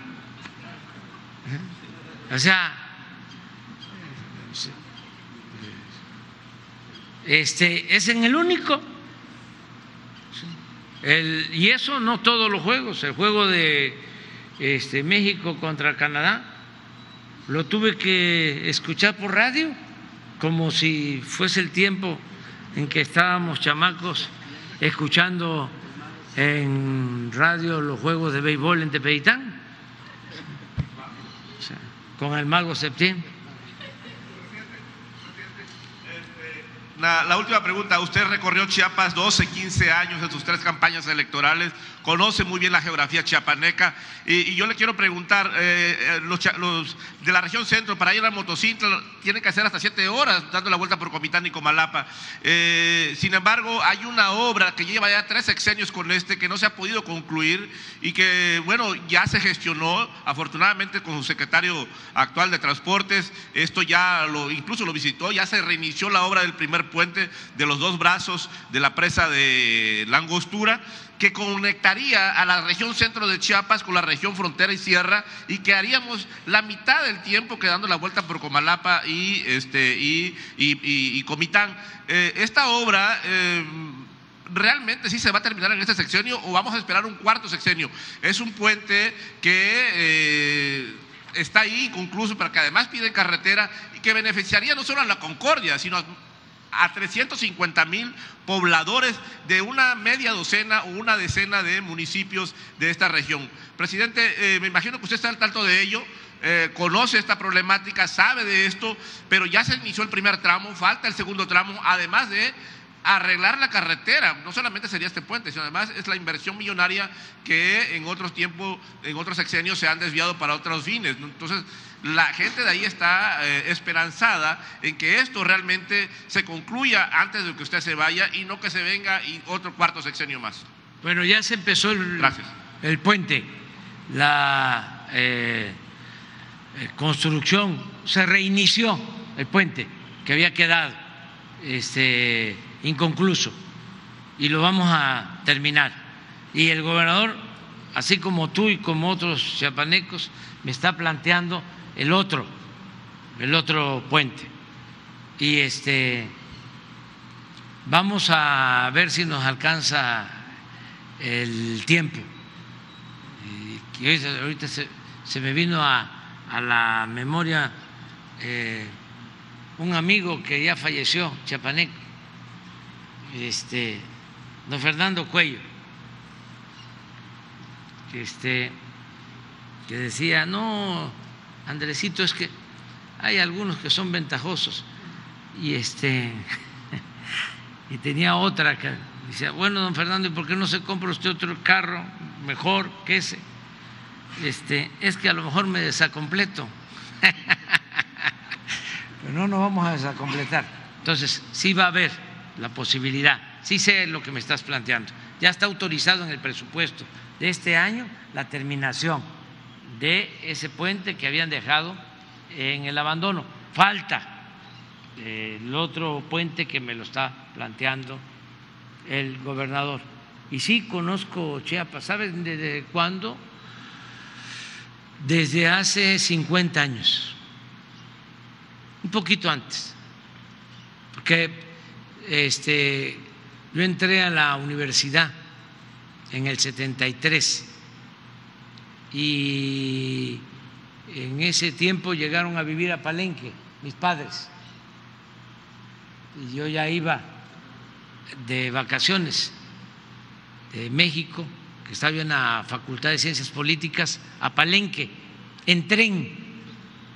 Salíamos a las 8 de la noche de la estación de Buenavista y llegábamos al día siguiente a las 8 de la noche a Palenque eh, en tren y eh, todavía no estaba la carretera hacia Corozal,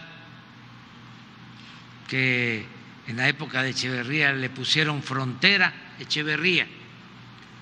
Me tocó ir todavía a pie a Bonampak y en lancha a Yachilán, eh, dormir ahí en las zonas arqueológicas y me tocó también dormir, eh, colgar mi hamaca eh, en las cascadas de Agua Azul. En esa ocasión fuimos en una visita con Carlos Pellicer a Agua Azul. Y allí en Agua Azul se hicieron unas cabañas porque cuando el doctor Velasco Suárez era gobernador de Chiapas y presidente Echeverría, vino aquí un, gran dirigente eh, panameño, eh, Torrijos, Omar Torrijos, que tenía una frase muy buena. Él fue el que consiguió que Estados Unidos le devolviera el canal a Panamá. Ahora el canal lo maneja el gobierno de Panamá porque Torrijos logró que se firmara el acuerdo con Carter para que le devolvieran el canal a Panamá. Gran dirigente. Cuando fueron a firmar a Washington ese acuerdo, acompañó a Torrijos en el avión un gran escritor que también estuvo en Chiapas, Graham Greene, que escribió un libro, bueno, varios, pero dos de esta región, uno que se llama Camino sin ley y otro El poder y la gloria. El otro acompañante era nada menos que Gabriel García Márquez. Entonces, eh, Torrijos estuvo con Echeverría ahí en las cascadas de Agua Azul y decía Torrijos que en política el que se aflige se afloja, o sea que no hay que afligirse. Para no aflojarse. Bueno, entonces Chiapas es